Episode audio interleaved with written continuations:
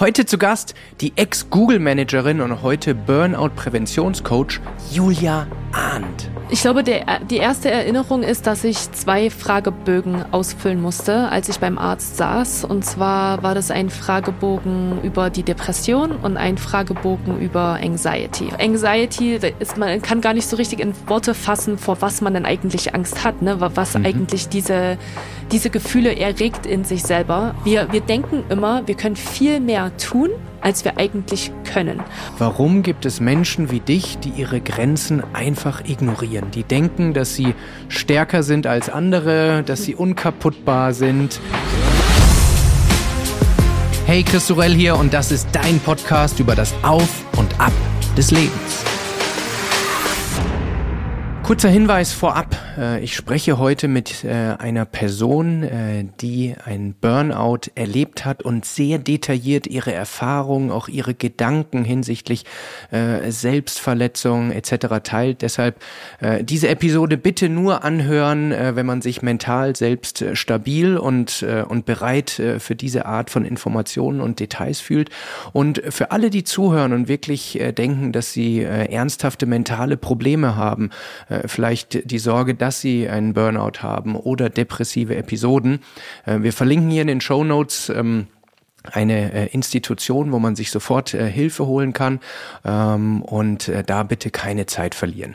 So viel vorab ähm, und äh, jetzt möchte ich äh, in die neue Episode äh, einführen. Und zwar, äh, ich kannte äh, meinen heutigen Gast äh, vorher nicht, es war eine Empfehlung von einem meiner treuesten Hörer, äh, dem Stefan Wanke, vielen Dank nochmal an dieser Stelle. Und er sagte, guck dir bitte mal Julia Arndt an. Äh, und ich habe sie dann recherchiert, ihre Geschichte äh, mir angesehen auf den verschiedenen sozialen Kanälen habe sie dann kontaktiert, wir haben ein Vorgespräch geführt und äh, ich war sofort äh, fasziniert äh, von ihr von ihrer Art zu inspirieren, äh, Geschichten zu erzählen und ihre äh, sehr spannende äh, Geschichte äh, zu äh, teilen. Ihr Leben war lange ein, wie man heute sagen würde, ein modernes Märchen. Äh, super Abitur, äh, tolles Studium, dann äh, noch bevor äh, ihr Studium zu Ende war, von Google abgeworben worden, äh, nach Dublin gegangen, äh, da eine steile Karriere im Sales-Bereich gemacht, dann ins Silicon Valley gegangen, in die Nähe von San Francisco, ähm, ein der Traum von vielen, vielen Menschen. Auch da weiter Erfolg gehabt und dann hat sie einen, wie sie heute sagt, großen Fehler begangen. Sie hat sich entschieden, weil sie die Natur so liebt, äh, ihren Wohnort an den Lake Tahoe zu legen. Äh, wer den nicht kennt, muss mal googeln. Äh, ein wunderschöner Ort mit äh, See, mit Bergen was dazu geführt hat, dass sie donnerstags und äh, sonntags jeweils vier Stunden äh, Pendelei hatte durch Berufsverkehr äh, und äh, zusätzlich natürlich zu einem sehr, sehr stressigen Job, der über verschiedene Zeitzonen ging, wird sie alles im Gespräch äh, detailliert erklären.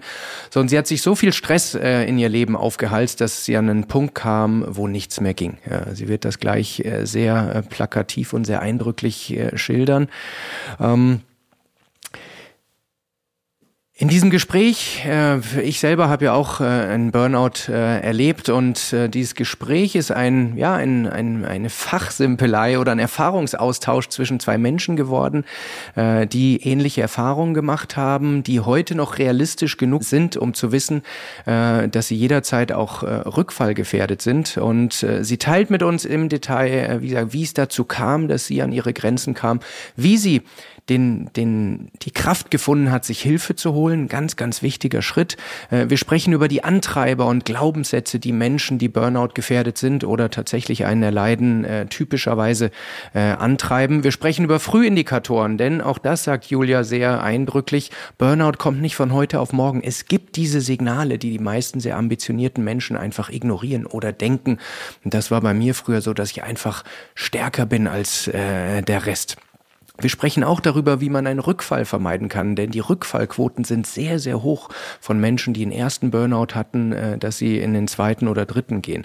Wir sprechen über einen der Hauptgründe, warum es bei vielen Menschen dazu kommt und so banal es klingt, viele Menschen sind sehr schlecht darin, ihre eigenen Ressourcen, ihren Kalender, ihre Termine äh, zu planen. Auch da wird Julia spannende Insights äh, teilen und wir sprechen natürlich auch über die physiologischen Komponenten, sprich unser autonomes Nervensystem, was wir machen können, wie wir trotz hohem Stress Stresslevel äh, trotzdem in der äh, Balance bleiben. Und ähm, wir werden auch noch darüber sprechen, Thema, was äh, nicht so oft äh, behandelt wird, wie wir unsere Werte finden. Es klingt jetzt erstmal sehr, äh, sehr äh, klischeehaft, aber oft äh, liegt einem Burnout äh, auch ein Wertekonflikt zugrunde, dass man nicht wirklich anhand seiner Werte lebt, weil viele Menschen ihre Werte gar nicht kennen. Und wir werden hier über einen sehr pragmatischen äh, äh Ansatz sprechen, wie man innerhalb weniger Minuten seine eigenen Werte äh, findet. Und aus meiner Sicht ist dieses Gespräch nicht nur für Menschen relevant, die vielleicht einen Burnout erlebt haben oder oder konkret gefährdet sind, sondern wirklich für alle Menschen, die ein stressiges, ein ambitioniertes Leben führen, mit Beruf, mit Familie, mit Privatleben. Äh, denn, das zeigt das Beispiel von Julia äh, sehr deutlich, ähm, es kann auf einmal, ohne dass man es bemerkt, äh, tatsächlich äh, in diese Richtung gehen. Also, viel Vergnügen beim Auf und Ab von Julia Arndt. Liebe Julia, äh, wir sind äh, regional sehr weit entfernt. Äh, wie viele, die oft zuhören, wissen, ich mache viel lieber Gespräche, die im Raum sind, weil es einfach noch mal ein bisschen typischerweise mehr Tiefe gibt. Aber du sitzt an einem wunderschönen Ort, den wir gleich noch klären werden. Und äh, ein Vorortgespräch hätte viele, viele Monate gedauert und die Chance wollte ich mir nicht entgehen lassen, äh, jetzt mit dir zu sprechen. Deshalb herzlich willkommen im Auf und Ab Podcast in einer Remote Session. Vielen Dank, Chris. Ich bin so, so glücklich und excited, mit dir zu sprechen heute. Yes, geht mir ganz genauso. Gut, äh, ich möchte gleich voll einsteigen ähm, in, in deine extrem spannende Geschichte. Wir haben gerade im Einspieler schon äh, die Eckpunkte gehört. Ähm, ich würde dich bitten, auch wenn es jetzt ein totaler Kaltstart ist, aber äh, dich mal zurückzubeamen äh, in den Juli 2018. Ähm, wie ich in der Vorbereitung äh, gelernt habe und in unserem Vorgespräch äh, sitzt du da äh, bei einem Arzt. Ähm, mhm. Dir geht's nicht besonders gut äh, und äh, du äh, erhältst eine Diagnose, die viele Menschen fürchten, die du bekommen hast, die auch ich irgendwann mal in meinem Leben bekommen habe und die dich auf einem Pfad gesetzt hat, wo du, glaube ich, heute sagst, danach ist alles besser geworden, aber in dem Moment fühlt sich das natürlich sehr, sehr anders an. Schilder uns doch mal bitte, äh, was der Arzt dir gesagt hat und wie du dich in diesen Minuten dann gefühlt hast. Mhm. Ja. Ich glaube, der, die erste Erinnerung ist, dass ich zwei Fragebögen ausfüllen musste, als ich beim Arzt saß. Und zwar war das ein Fragebogen über die Depression und ein Fragebogen über Anxiety, also Angstzustände. Mhm. Und das fand ich schon total spannend, weil ich hatte halt mit dem Arzt ähm, oder mit der Schwester vom Arzt telefoniert und hatte halt den Termin gemacht und habe halt gesagt, dass ich mich nicht gut fühle, aber dass ich halt nicht so richtig sagen kann, was, jetzt halt gerade mit mir los ist. Und dann habe ich diese Fragebögen ausgefüllt und und dachte schon so, wow, das ist ja total krass. Also es war so ein wirklich so so ein total ähm, augenöffnender Moment, wo ich dachte, das, das ist ja krass, das kann ich kann ich gar nicht gar, ich weiß gar nicht, dass das diese Dinge, die jetzt hier auf diesem Fragebogen stehen, so genau eigentlich gerade beschreiben, was mir gerade im Leben passiert, war mhm. unglaublich spannend. Und ähm, in diesem Fragebogen gab es halt verschiedene Statements, die man, ähm, äh, die man raten musste, wie oft man die erfährt, also oder wie oft man sie ähm, momentan fühlt. Und, mhm. und zwar halt von, ich fühle das nie oder ich habe nie diese Erfahrung zu, ich habe diese Erfahrung jeden Tag. Mhm. Und bei fast jeder Antwort habe ich halt den, die Checkbox gemacht zum, oder den, das kleine X zum, ja, das habe ich momentan jeden Tag. Jeden Tag fühle ich mich so. Mhm. Und das war so ein augenöffnender Moment für mich, dass ich dachte, wow, ähm, krass. Ist also doch irgendwas nicht in Ordnung mit mir. Und das, was ich, was man sich vielleicht versucht einzureden, dass man sich einredet oder was man sich sagt, vielleicht, ah, vielleicht rede ich mir das nur ein oder ist, vielleicht ist es gar nicht so schlimm, war auf einmal so schwarz auf weiß, so die, mhm. so schon erstmal so diese Antwort. Und dann bin ich zum Arzt rein irgendwann, ne, haben sie mich ins Sprechzimmer ähm, gerufen und die Ärztin meinte so zu mir, ja, du bist ganz schön gestresst, ne? Und ich so, hm, ja. Und sie so, du hast super hohe Anxiety und, und halt diese Angstzustände. Und es war ein, ein anderer augenöffnender Moment für mich in diesem Moment, weil ich nie wusste, was das Gefühl ist, was ich schon monatelang mit mir in mir getragen hatte. Also ich hatte mhm. Anxiety, aber ich wusste nicht, dass es Anxiety ist und wo sie dann das erste Mal so dieses Wort benutzt hat, dachte ich so, wow, das ist, das ist Anxiety. Und ich hatte halt, und um das vielleicht mal so ein bisschen zu beschreiben, ne, ich hatte Gerne. halt immer so Schmetterli Schmetterlinge im Bauch, aber mehr so im negativen Sinne, dass ich halt immer aufgeregt war und immer das Gefühl hatte, dass ich innerhalb von fünf Minuten vor 100 Leuten sprechen muss. So ein bisschen so war dieses Gefühl, so Lampenfieber mhm. oder so Nervosität und so, so gleich passiert irgendwas. So habe ich mich monatelang gefühlt und wusste nicht so richtig, wo stecke ich das hin, wie, wie lasse ich das los oder wie gehe ich damit um. Und ich hatte auch nicht diesen, diesen Begriff, dass das halt Anxiety ist. Und das war ja ein großer, wichtiger Moment in meinem Leben. Darf ich da kurz einhaken, weil ich erlebe, ich finde diesen englischen Begriff Anxiety so viel passender als das Thema Angst im Deutschen mhm. oder auch Angstzustände, weil die viele Menschen, inklusive mir für lange Zeit, unter diesem Begriff immer Angst vor Spinnen oder vor Höhe oder so mhm. konkreten mhm. Ängsten subsumieren. Aber das ist ja eher so eine diffuse Angst, so eine Hab-Acht-Stellung, dass irgendwas Schlimmes passieren könnte. Ähm, siehst du es auch so? Total, ja man Anxiety ist man kann gar nicht so richtig in Worte fassen, vor was man denn eigentlich Angst hat, ne? Was mhm. eigentlich diese diese Gefühle erregt in sich selber und mhm. ähm, ich deswegen finde ich es auch schwierig Angst zu sagen und lieber dieses Anxiety, diesen Anxiety-Begriff zu benutzen, weil es einfach sich besser beschreibt. Ja. Wir werden später noch in die physiologischen und psychologischen Ursachen mhm. davon einsteigen, aber gib uns doch mal so ein paar Beispiele, was auf diesem Fragebogen stand. Wir werden ihn jetzt nicht komplett durchgehen können, mhm. aber dass Menschen, die hier zuhören, auch so ein bisschen so ein Gefühl kriegen, äh, wie, wie lassen sich denn diese Angstzustände ein bisschen greifbar machen? Weil ich, ich sehe es mhm. wie du, wenn auf einmal auf einem Zettel steht, was man fühlt, aber nie in Worte gepackt hat. Das ist so ein mhm. erleuchtendes und erlösendes Ereignis.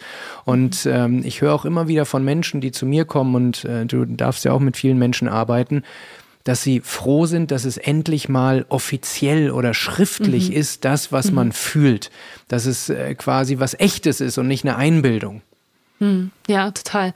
Genau. Und es gibt ja mittlerweile auch Burnout Assessments und Fragebögen, die ganz ähnlich sind zu diesem Anxiety und Depression Fragebogen, weil mhm. ganz kurz in 2018 war Burnout noch nicht offiziell recognized bei der ähm, World Health Organization und ja, man wusste halt einfach noch nicht so viel, glaube ich, über Burnout. Da ist wirklich so, so viel passiert über die letzten vier Jahre.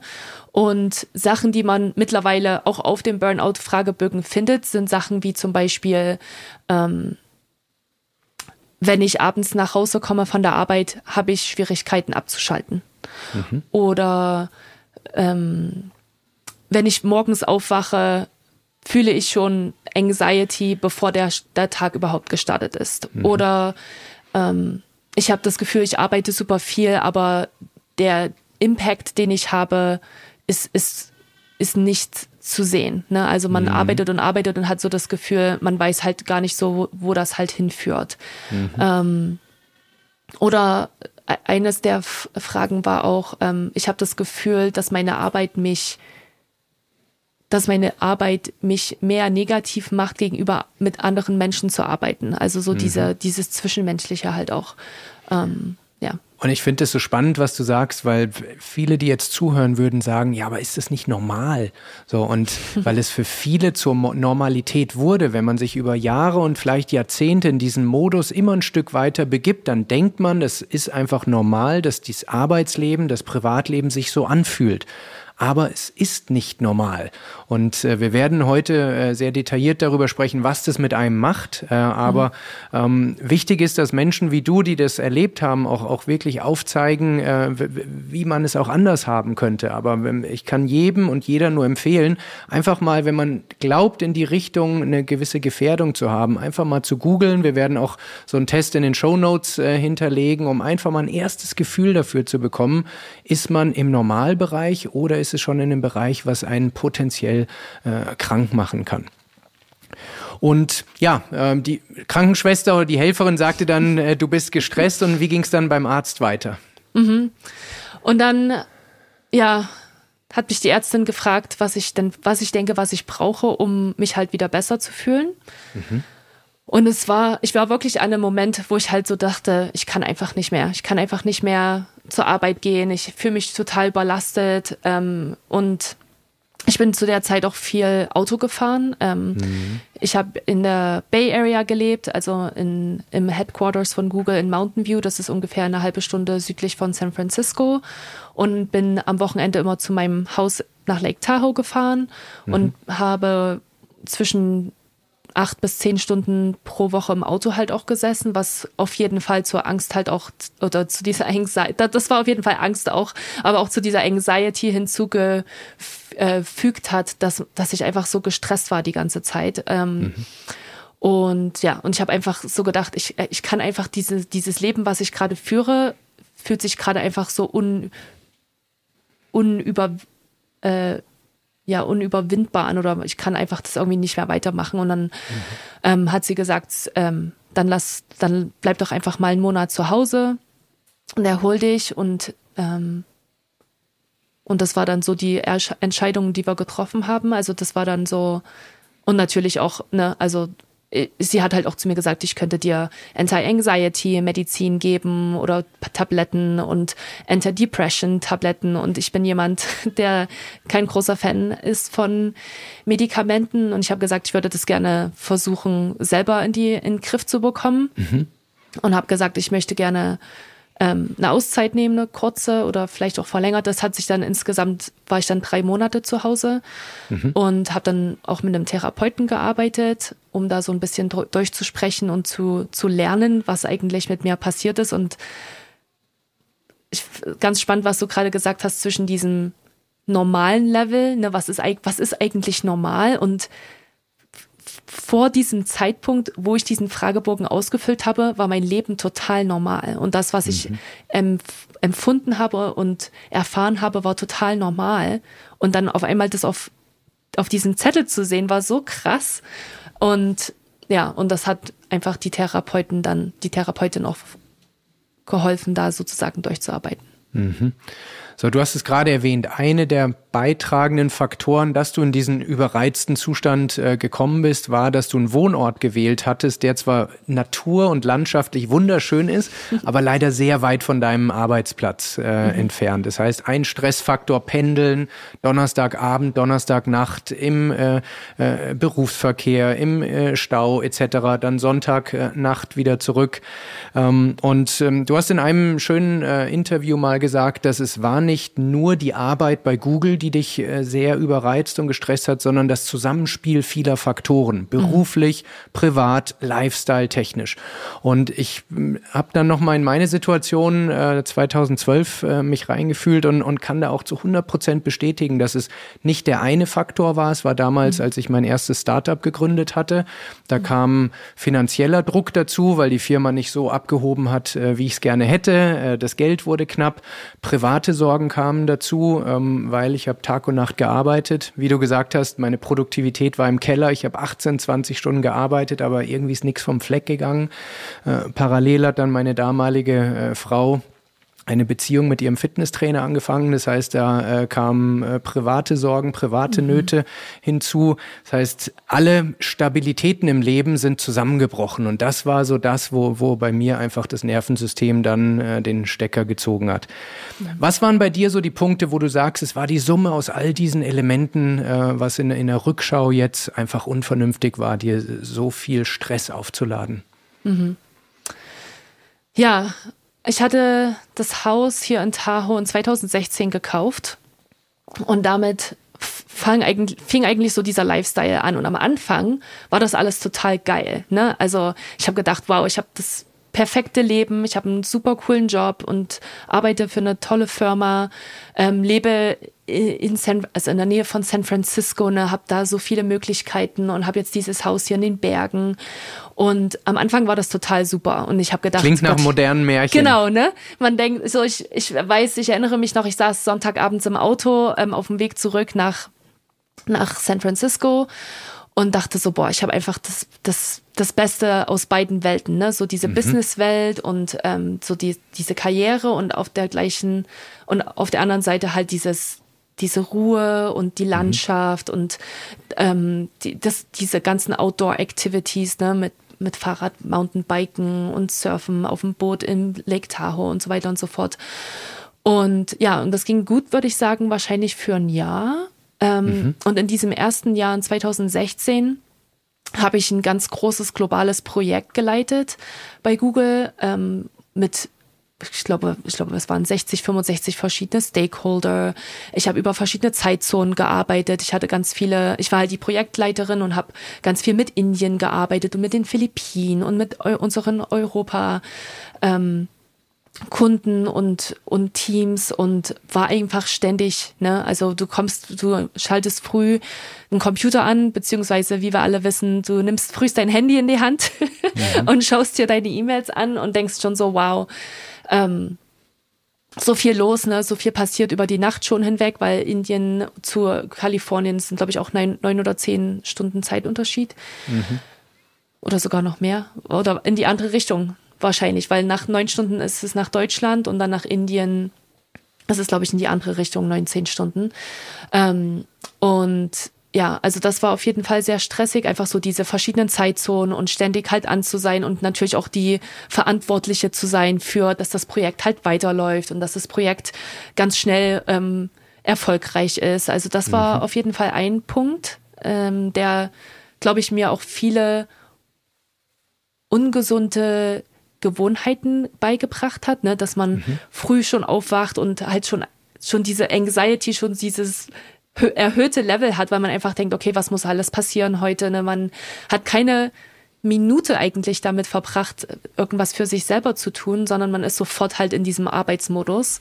Und, und dann abends, wenn du mit anderen Zeit, Entschuldigung, wenn ich unterbreche, klar, wenn du mit anderen Zeitzonen, die vor dir sind, arbeitest, dann fühlt sich sehr an, als würde man erst mittags einsteigen, weil es ist schon Total. ein halber Tag passiert mit Aufgaben, die delegiert wurden, mit Themen, die man nacharbeiten muss. Das heißt, man fängt schon bei minus zehn an, bevor der Tag überhaupt angefangen hat. Ja, ja, genau. Und genau das gleiche halt am Abend dann auch, ne? Es ist dann halt so, wann findet man halt halt so das Ende, weil ja. die Leute in Indien dann zum Beispiel äh, mit der Zeit bei denen ist hier, Mittag. bei denen ist dann halt frühs mittags und dann ja. das sind dann das ist dann die Zeit, wo du halt mit deinen ganzen wichtigen Kunden halt reden kannst und wenn halt irgendwelche Sachen nicht so laufen, wie du dir das vorstellst, dann bleibst du natürlich länger, naja und dann ja. setzt du deinen Körper wirklich keine Ahnung, 16 bis 18 Stunden lang unter Vollstress, ohne das eigentlich zu wissen, wenn man halt damit mhm. nicht sich so ein bisschen beschäftigt. Also das war eine Sache, mhm. der, der Job auf jeden Fall. Und dann gleichzeitig zu dem Zeitpunkt, weil ich halt dann dieses Haus hier in Tahoe gekauft habe und mir natürlich angefangen habe, Gedanken zu machen, wie, naja, wie geht es denn weiter? Ne? Wie, wie sieht denn dann langfristig mein Leben aus? Und es war auf jeden Fall so, dass ich so angefangen habe, drüber nachzudenken, will ich das ewig so machen? Ähm, eigentlich würde ich gerne immer in Tahoe sein und würde einfach gerne dieses Leben hier in den Bergen halt voll ausleben. Und das hat mich dazu geführt, meine ersten Unternehmen zu gründen. Ich habe dann ähm, in 2000, ich glaube, es war auch 2016. Ähm, und es ist auch, glaube ich, ganz spannend, ne? weil das war 2016 und 2018 kam es dann zum Burnout, was ganz wichtig ist, weil Burnout passiert nicht von heute auf morgen, mhm. sondern es ist wirklich was, was über einen gewissen Zeitraum halt immer schlimmer wird oder immer sich verstärkt und dann kommt es halt irgendwann zu diesem Zeitpunkt oder zu diesem Punkt, wo man sagt, ich kann einfach nicht mehr. Aber mhm. ich habe dann angefangen, einen Amazon-Kurs zu machen und habe dann meinen ersten Amazon ähm, Amazon-Produkt äh, Kanal gelauncht und habe halt Produkte ähm, Produktkreativität, Produkte kreiert und damit ganz vielen verschiedenen Firmen auch über die ganze Welt gearbeitet. Es war ganz spannend alles auch, ne?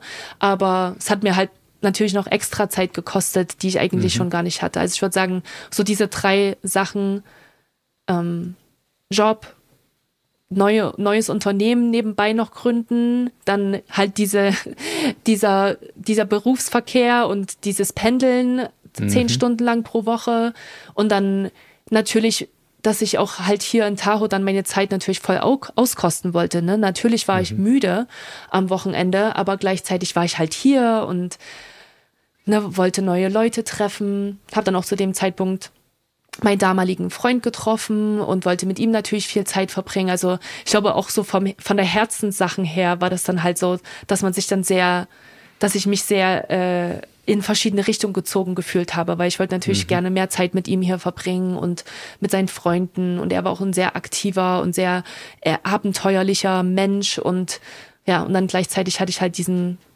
crazy Job bei Google ähm, und hab ja und hab halt einfach mich so ein bisschen zu Grund und Boden, Boden mhm. gearbeitet.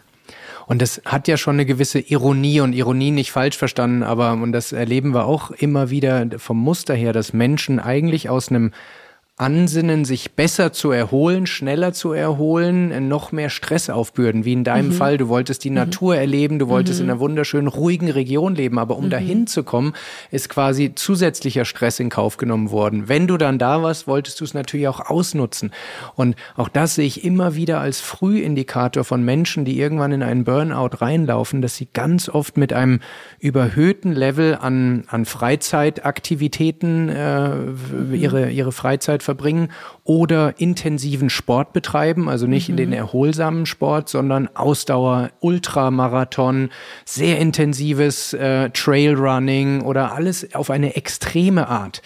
Ähm, und ähm, das sehe ich bei dir auch so ein bisschen, diesen Drang, ja. dass man alles rausholen will äh, aus mhm. dem Leben. Ähm, aber ähm, das Nervensystem kennt nur zwei Modi, äh, wie wir mhm. beide wissen, den Stressmodus und den Erholungsmodus. Mhm. Ähm, und nur weil man nicht arbeitet, heißt noch lange nicht, dass man sofort in den Erholungsmodus äh, wechselt. Auch das mhm. werden wir gleich noch im, im Detail besprechen einen großen Schritt, den du ja gemacht hast und vor dem viele ähm, sich äh, ja äh, einfach großen Respekt haben, ist diese Entscheidung zu treffen, ich hole mir Hilfe. Mhm. Ähm, und ich erlebe viele Menschen, die diesen Moment, wo gar nichts mehr geht, immer so knapp da, da an der Klinge sozusagen balancieren und nicht an, an, gegen diese berühmte Wand fahren, mhm. ähm, aber über Jahre und Jahrzehnte sich auf einem ganz niedrigen Energielevel immer von Tag zu Tag, von Wochenende zu Wochenende, von Urlaub zu Urlaub irgendwie äh, durchkämpfen.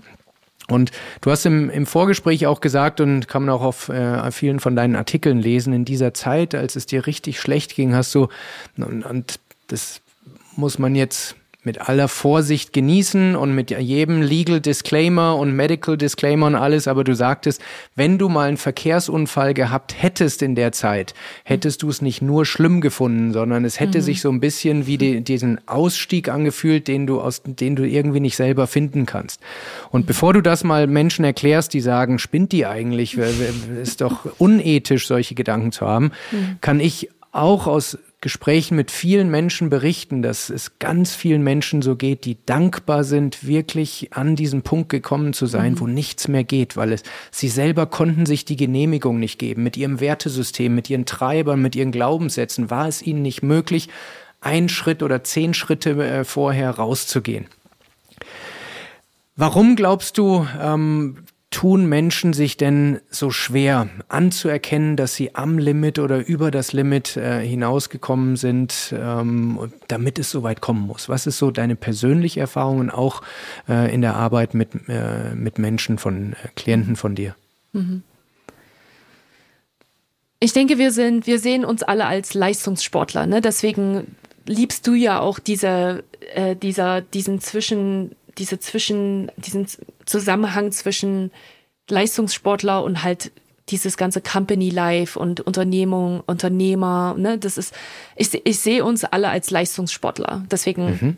heißt meine Methode auch Peak Performance Method, weil ich glaube, ich arbeite sehr viel und ich weiß, dass du auch sehr viel und Leute, die zuhören, glaube ich, die sind alle in dieser Kategorie Leistungssportler. Ne? Wir, wir leben, wir lieben die Leistung und wir lieben es, uns zu pushen. Und ich glaube, mhm. sich das einzugestehen, dass irgendwas zu viel ist, ist schon so ein bisschen so eine Niederlage. Ne? Es ist schon, mhm. sich einzu eingestehen zu müssen, das habe ich jetzt irgendwie, da habe ich mich jetzt so ein bisschen verschätzt und da habe ich vielleicht ein bisschen ähm, zu hohe Erwartungen an mich selber gehabt. Ne? Und das ist was, was ich immer wieder sehe, dass wenn ich mit Kunden arbeite, dass, dass wir uns einfach super überschätzen und dass wir uns viel mehr aufholzen, als wir eigentlich tragen können.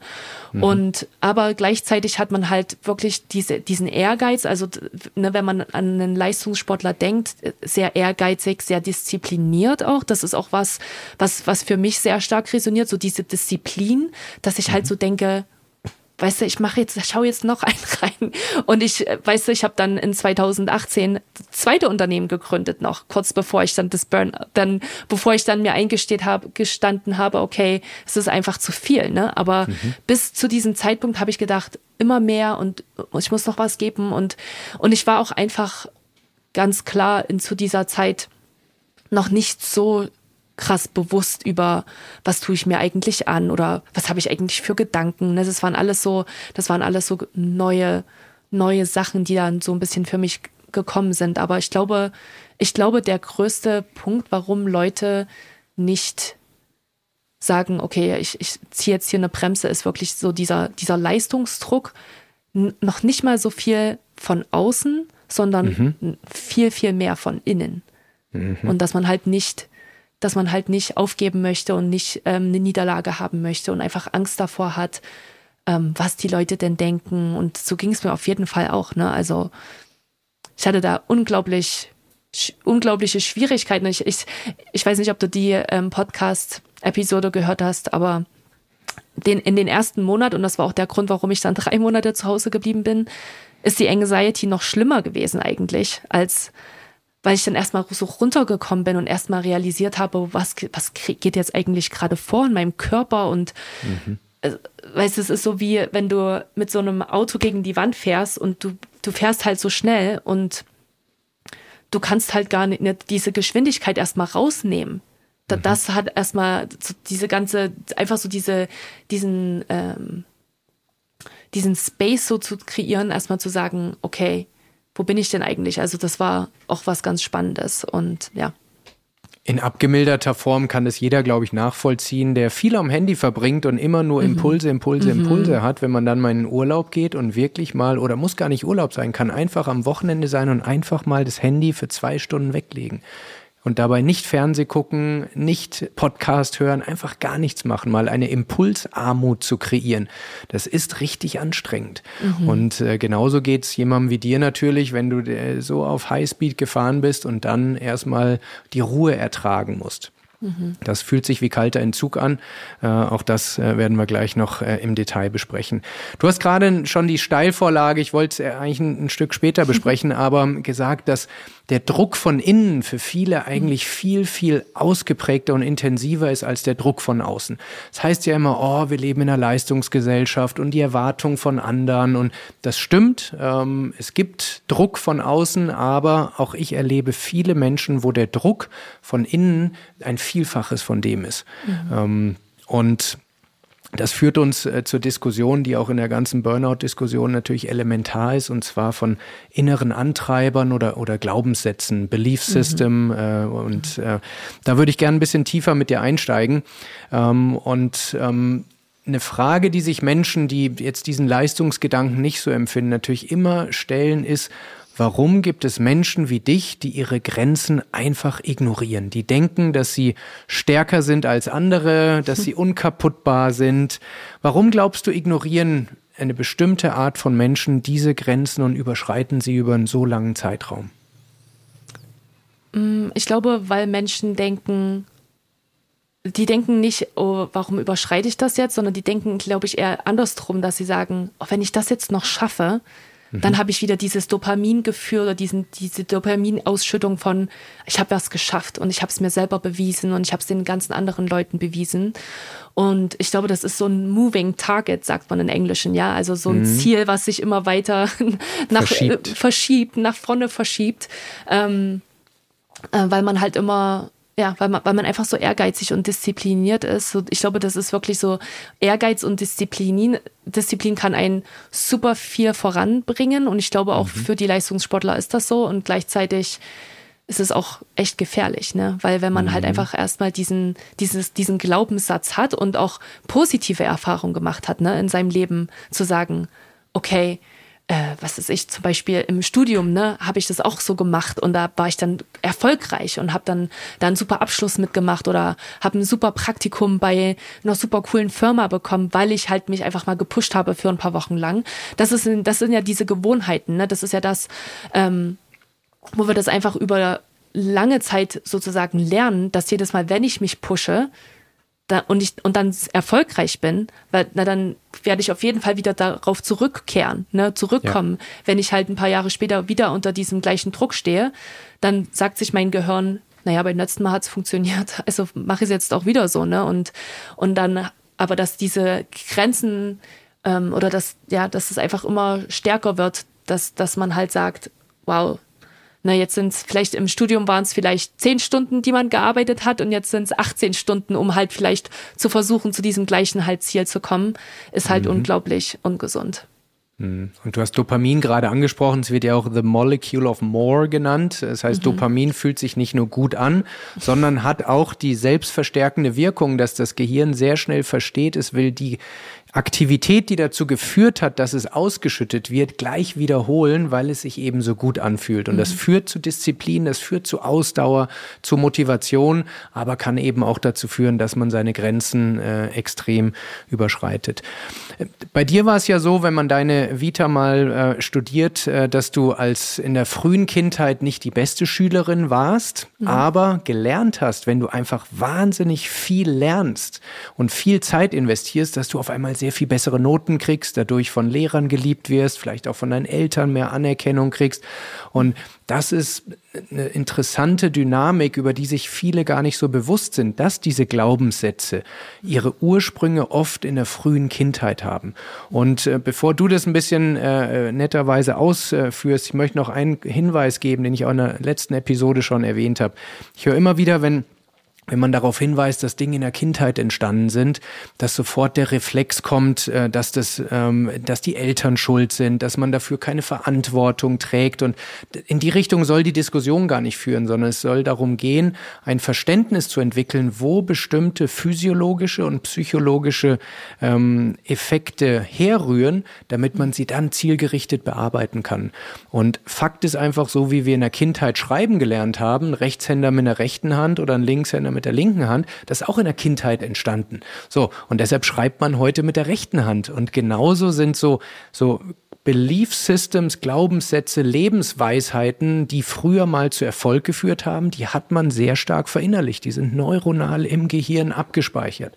Und ähm, typischerweise ist es so, wenn man wenn man die ungehindert laufen lässt, dann holen sie einen oft im Alter von 30, 35 äh, dann eben ein.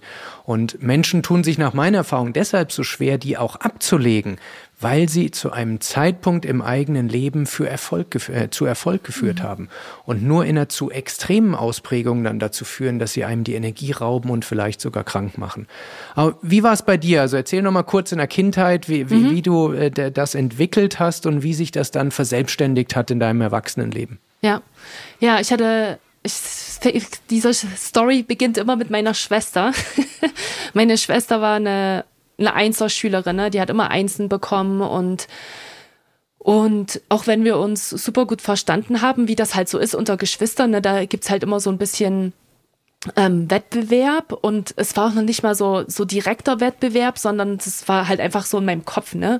Und, ähm, und in der Grundschule war ich auch eine Einser-Schülerin und habe immer super gute Noten bekommen und bin dann in der fünften Klasse aufs Gymnasium gekommen und auf einmal habe ich Dreien bekommen und Vieren bekommen. Und ich dachte so, wow, was ist denn da los so ein bisschen, ne? Also, mhm. again, man ist ja, man ist ja nicht so darüber bewusst zu diesem Zeitpunkt, sondern man guckt halt einfach links und rechts und rechts war halt meine Schwester, ne? Und hab halt geschaut, ja, sie hat halt die ganze Zeit Einsen und ich habe halt die ganze Zeit Zweien und Dreien und Vieren und sogar vielleicht auch eine Fünf hier und da. Und, ähm, und habe halt gedacht, ja, irgendwas mache ich falsch, ne? Und naja, und dann hatte ich, muss ich dazu sagen, Eltern und auch Großeltern, die, bei, die Lehrer waren und die absolut keinen Druck auf mich ausgeübt haben. Also mhm. ähm, mein Papa hat immer gesagt, ich war auch ein schlechter Schüler in der Schule. Guck mal, aus mir ist auch noch was geworden. Also sie haben mich da eigentlich immer aufgefangen, wenn, wenn ich unglücklich war, wenn ich schlechte Noten nach Hause gebracht mhm. habe. Aber es war wirklich total was, was von mir von innen gekommen ist, wo ich halt mhm. Und ich kann das auch nicht erklären, wieso das so war. Aber es war einfach so, dass ich halt mich immer mit meiner Schwester, mit meiner größeren Schwester, mit meiner älteren Schwester verglichen habe und da diesen, diesen Ehrgeiz entwickelt habe und gesagt habe, Mensch, wie, wie kann ich denn das hinkriegen, dass ich auch so guten Noten bekomme? Und da mhm. hat es dann angefangen. Ich glaube, das, ich glaube, in der fünften Klasse war es eher, war eher so diese Erfahrung halt, okay, nicht so gute Noten halt dann auch auf dem Zeugnis und dann in der sechsten Klasse habe ich halt angefangen, dass wenn ich nach Hause gekommen bin, alles nochmal abgeschrieben habe, die ganzen Sachen, die wir halt gelernt haben in der Schule. Und dann habe ich halt ähm, da gesessen und habe das halt auswendig gelernt, ne? Und habe das halt studiert, was wir da halt in der im Unterricht gelernt haben.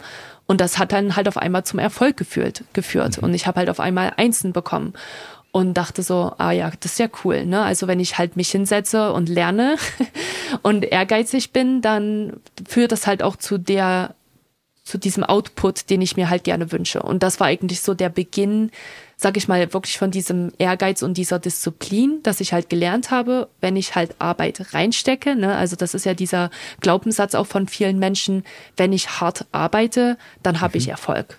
Und mhm. das war dann, das war mein Learning als mhm. elf, zwölfjährige.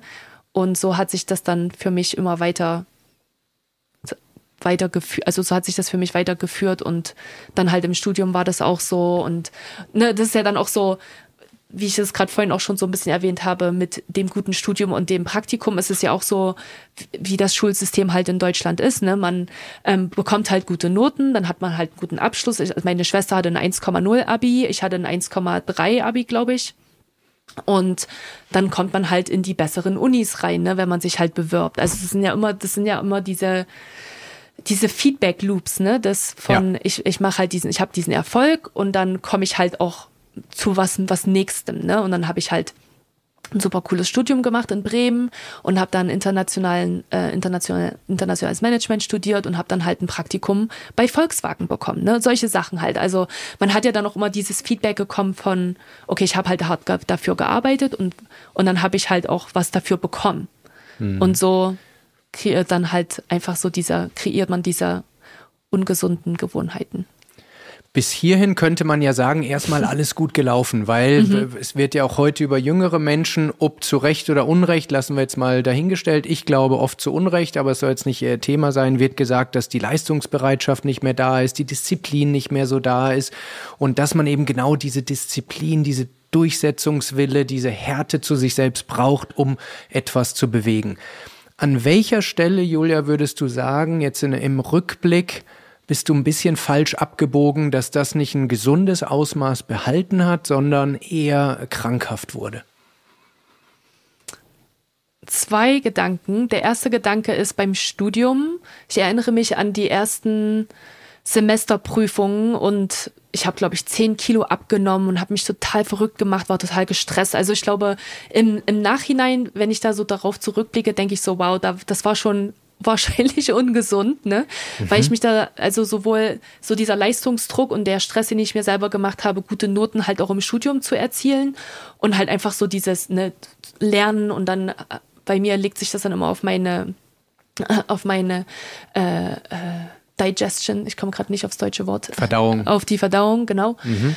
Und ähm, genau, also da habe ich ganz viel Gewicht auch verloren. Und das war so das erste Mal wahrscheinlich, wo das dann eigentlich schon so ein bisschen ungesund war, aber man hat das auch nicht so registriert. Und man, mhm. man wusste ja auch nichts über Stress, ne? Also als 19-, 20-Jährige war das halt einfach so. Ähm, mhm. Und dann der zweite Gedanke war auf jeden Fall bei Google, wo ich angefangen habe, bei Google zu arbeiten in Dublin in 2011. Und zwar einfach, weil bis zu diesem Zeitpunkt war ich halt immer eine der Besten. Ne? Also mhm. ich habe halt viel dafür gearbeitet und ich war halt sehr ehrgeizig und diszipliniert, aber ich bin dann halt am Ende schon immer eine derjenigen gewesen, die halt die Beste war. Ne? Eine, mhm. eine von denen, die ganz oben stand. Und als ich bei Google angefangen habe zu arbeiten, erinnere ich mich, dass ich dachte, wow, also so, es gibt so viel, so viele unglaublich tolle Menschen, ne, die ich dort, mit denen ich dort äh, zusammenarbeiten durfte, die ich äh, heute meine Freunde bezeichne. Und die, ne, also ich kam, ich weiß, ich kam an und dachte so, ja, ne, also ich habe halt, ich, Google hat mich schon abgeworben, bevor ich überhaupt mit dem Masterstudium fertig war. Das ist ja schon ein cooles Zeichen, ne? Ähm, und dann gleichzeitig und dann kam ich gerade aus Frankreich, habe in Frankreich gelebt für drei Jahre und konnte halt Englisch fließend sprechen, konnte Französisch fließend sprechen, ne, als Deutsche und kam dann halt nach Dublin und habe dann wirklich unglaublich viele Leute um mich drumherum gehabt, die haben halt fünf Sprachen fließend gesprochen und sieben mhm. Sprachen fließend gesprochen und die hatten keine Ahnung, die kamen halt von irgendwelchen krassen Unis, ähm, in, in der Schweiz und äh, England und hatten irgendwelche Praktikas schon gemacht bei Unternehmensfirmen und äh, solche Sachen halt, ne, wo, wo ich halt sehr beeindruckt drüber war. Und ich weiß, das hat mir, again, viel mehr so in mir selber, als dass es irgendjemand außen, aus, von außen diesen Druck erzeugt mhm. hat, habe ich halt gedacht, wow, so viele unglaublich talentierte und intelligente Menschen, dass ich mich dann ganz schnell wieder eigentlich gefangen, also in die andere Richtung gefangen habe, zu sagen, wieso bin ich eigentlich hier? wieso, mhm. wieso haben sie mich eigentlich gewählt? Und mhm. das ist dann, glaube ich, ganz schnell in das Ungesunde auch gerutscht, weil in den ersten drei Jahren bei Google war ich in einem in einer ähm, Sales-Abteilung, ne, also im Verkauf. Mhm. Und da gab's halt Targets und, ne, und, und damit, und das war halt für diese Leistungssportler halt eigentlich so die, so eine smarte Struktur und Framework, ne, weil dann haben die Leute natürlich alle versucht, diese Targets zu erreichen. Es war halt wie gute Noten bekommen am Ende des ja. Tages, ne. Maximal ähm, messbar maximal messbar und, und vergleichbar mit anderen Menschen mhm. natürlich auch, ne? Mhm. Und das ist dann ganz schnell ins Ungesunde gegangen, weil, ja, weißt du, wir, wir haben alle 10, 15 Minuten zu Fuß vom Office gelebt. Und ne, bei Google gab's halt das, das kostenlose Essen und, und die Leute, ähm, viele von den Leuten sind halt auch nach Dublin gezogen für den ersten Job. Das heißt, sie hatten halt keine Familie wirklich da und wir mhm. haben alle neue Freundschaften gebildet, aber dadurch hatte man halt auch mehr Zeit, einfach zu sagen, naja, dann gehe ich halt Samstag nochmal ins Office und arbeite ein paar Stunden und gehe mhm. Sonntag nochmal ins Office und arbeite ein paar Stunden, habe kostenloses Essen und Snacks, ne, und habe da meinen schönen Desk mit meinem tollen Computer und dann arbeite ich halt noch ein bisschen weiter. Und das mhm. würde ich sagen, da hat man, und weißt du, als junge 20-Jährige und 20-Jähriger ist das okay, ne? Denkt man halt, es ist halt voll okay, so ist das jetzt halt gerade, aber man lernt halt wirklich diese Gewohnheiten dann so ein bisschen fürs Leben und wenn dann halt andere Sachen passieren, hat man ja, hat das Gehirn ja immer nur diesen einen Weg, ne? Diesen, ich arbeite ja. halt hart, um ja. in diese Richtung zu gehen. und ja, und das ist dann halt langfristig gesehen leider sehr, sehr un, ungesund. Alles das, was du sagst, kann ich zu 100 Prozent nachvollziehen. Ich frage mich trotzdem immer, ob Menschen wie du es nicht trotzdem dann mal so erlebt haben müssen, weil ich glaube, aber äh, korrigier mich gerne, wenn ich falsch lieg, wenn dich eine gute Fee angestupst hätte in dieser Zeit und gesagt hatte, wenn du so weitermachst, dann wird das nicht gut enden. Hättest du auf sie gehört? Das ist eine sehr gute Frage. Und ich glaube, die Antwort ist vielleicht nicht beim ersten Mal, aber ich glaube, wenn man systematisch darüber gesprochen hätte, warum es einfach wichtig ist, Zeiten zu kreieren, wo man komplett abgeschaltet ist, zum Beispiel von der Arbeit und warum das so wichtig ist. Ne? Man kann das ja auch alles, und das ist ja die Arbeit, die ich eigentlich heute mache, ne? dass man halt mhm. halt sagt, wenn du die, wenn du das richtig nutzt, diese Energien, die du halt hast, dann kannst du ja noch produktiver sein. Ne? Also mhm. das, das ist ja eigentlich so das, wofür ich halt lebe und worüber ich sehr leidenschaftlich bin, ist, dass ich halt sage, wenn man halt diese Information früh hat und das zu seiner ähm, zu seinem Vorteil nutzt, dann kann man halt nachhaltig so leistungsfähig ja. sein. Ja. Und als Sportler weiß man das ja auch irgendwo. Ne? Also ich bin mhm. ja auch, du weißt, ein Hobby-Leistungssportler. Mhm. Und äh, ne, ich weiß, ich kann halt, ich habe ganz viel Kraftsport zum Beispiel gemacht, Krafttraining ähm, in meinem Leben und und ich weiß halt, ne, also ich kann halt, kann ja nicht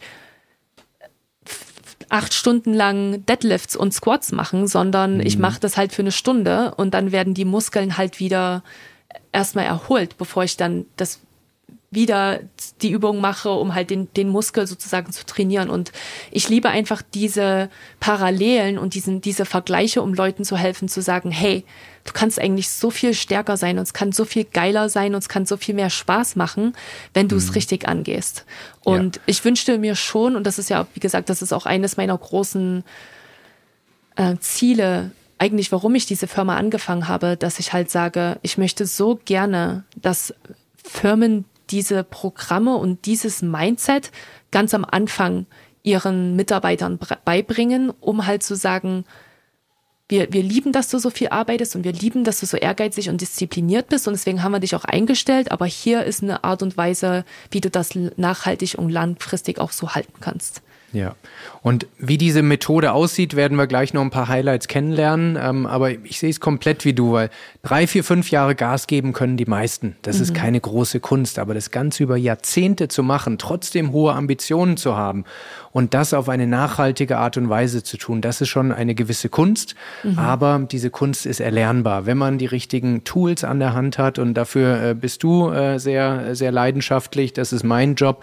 Menschen, die äh, auf dem Gaspedal stehen wollen, nicht zu sagen, du musst das Gaspedal verlassen, sondern ihnen den Weg auf die Bremse zwischendurch zu zeigen, damit die Bremsmaschine ihren starken Motor, den sie haben, eben gut kontrollieren kann, damit sie nicht aus der Kurve äh, rausfliegen.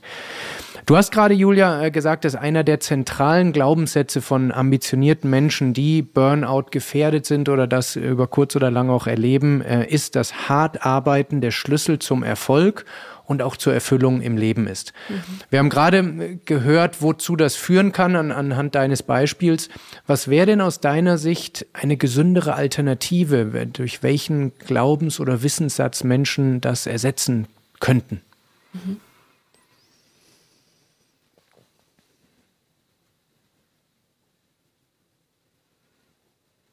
Da gibt es verschiedene Alternativen. Mhm. Ich überlege gerade, ich, ich, ich sage sie eventuell in Englisch. Lass uns einfach mir, an deinen Gedanken teilhaben und genau, wir genau. sortieren genau. es dann. Du darfst, mir, du darfst mir da gerne helfen. Also eines der Leitenssätze, die erst äh, dieses Jahr sehr für mich, für mich selber auch, ne, weil ich bin jemand, der so ist, ne. Ich bin jemand, der ehrgeizig und diszipliniert ist und, und die auch, glaube ich, ich bin auch jemand, der auf jeden Fall immer wieder dieses Risiko hat, in, diese, in diesen mhm. Burnout zu rutschen, weil ich einfach ein Leistungssportler bin. Mhm. Ähm, und eine, ein Gleitensatz, der mir wirklich viel geholfen hat dieses Jahr, war Work smarter, not harder. Mhm. Ähm, da, ich glaube, das, das hat nicht immer super, super für mich also ich habe mich da nicht immer so dazu verbunden gefühlt, aber ich habe dieses Jahr auch wieder sehr viel über mich selber lernen dürfen, zu sagen, ich habe diesen, diesen Glaubenssatz wirklich immer noch sehr, äh, sehr beschützt gehalten. Also ich, ich weiß, da kommt ja auch ganz viel Stolz mit, ne, mit diesem, der harte Arbeit ist Schlüssel zum Erfolg. Das macht uns ja, das macht uns schon ganz stolz und das ja. fühlt sich gut an, ne? Und ja. das war auch was, was ich dann wirklich sehr lange auch so für mich trotzdem immer noch gehalten habe, bis ich dieses Jahr dann wirklich auch so für mich realisiert habe, dass ich gesagt habe, okay, nee, also das ist es auch nicht, weil auch wenn ich super stolz darüber bin, dass ich sehr hart arbeiten kann, möchte ich nicht mehr so arbeiten, weil ich immer, weil ich ständig an dieser, an diesem Burnout anlang schleite, anlang gleite.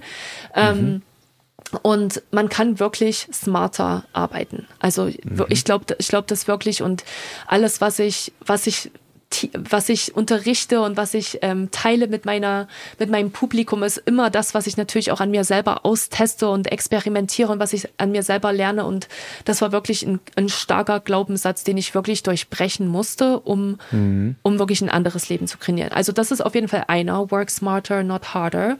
Darf ich da ähm, kurz was zu sagen, mhm. bevor du äh, weitermachst? Das ist natürlich ein, auch ein Glau oder ein Statement, was man inflationärst auf Social Media findet. Mhm. Ähm, und dann kommen die, die, ich sag mal, die Gegenfraktion, die sagt, nein, es muss work smarter and harder sein, weil dann hat man die volle Dröhnung quasi. und ich weiß genau, was du meinst, aber dieser Satz wurde so oft gesagt, dass er bei mir nicht mehr wirkt. Ich weiß mhm. auch nicht warum. Mhm.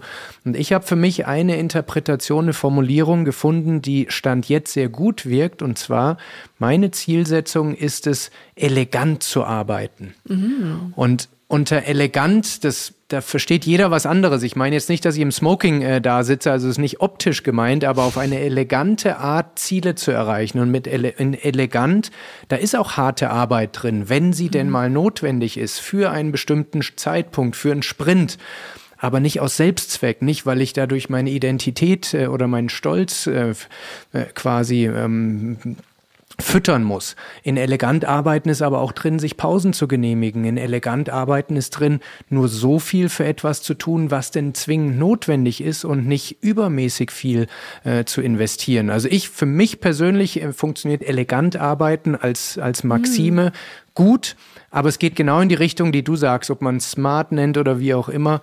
Ähm, das wollte ich jetzt nur äh, ergänzen. Das finde ich voll schön. Dazu. Ja, das finde ich voll schön. Das ist ein schönes Wort auch. Ja, ich habe auch gerade überlegt, ich habe gerade geschaut, ob ich noch ein anderes habe, was so sofort in meinen so in meinen Kopf halt springt. Aber ähm, ja, und ich, ich sehe ich seh das auch total, dass viele Leute vielleicht jetzt gerade denken, äh, work smarter, not harder, haben wir jetzt schon tausendmal vielleicht auch gehört, ne? Ist jetzt nicht mehr so, ähm, so, der, so das neueste, äh, die neueste Affirmation. Ähm, aber da, da muss ich auch sagen, man muss das wirklich so für sich selber halt auch finden. Ne? Also ja. Ähm, Was ist der ist zweite Gedanke, den du dazu hast? Mhm.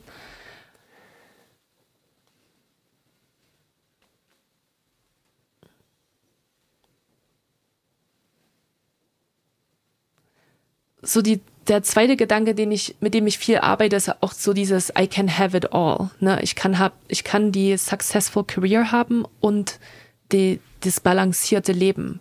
Weil ich glaube, mhm. ganz viele Leute erfahren ja auch, dass sie sagen, also das ist dieses Entweder-Oder-Denken. Ich kann entweder mhm. die geile Karriere haben und kann ähm, kann da richtig Gas geben oder ich habe halt das Familienleben und die Erfüllung und die das das das Glück ne und ähm, das ist halt so dieser Lebenssatz, dieser Glaubenssatz auch, ich kann halt beides haben. Und das mhm. ist auch was, wo, wo ich ähm, stark durchgearbeitet habe selber. Ne?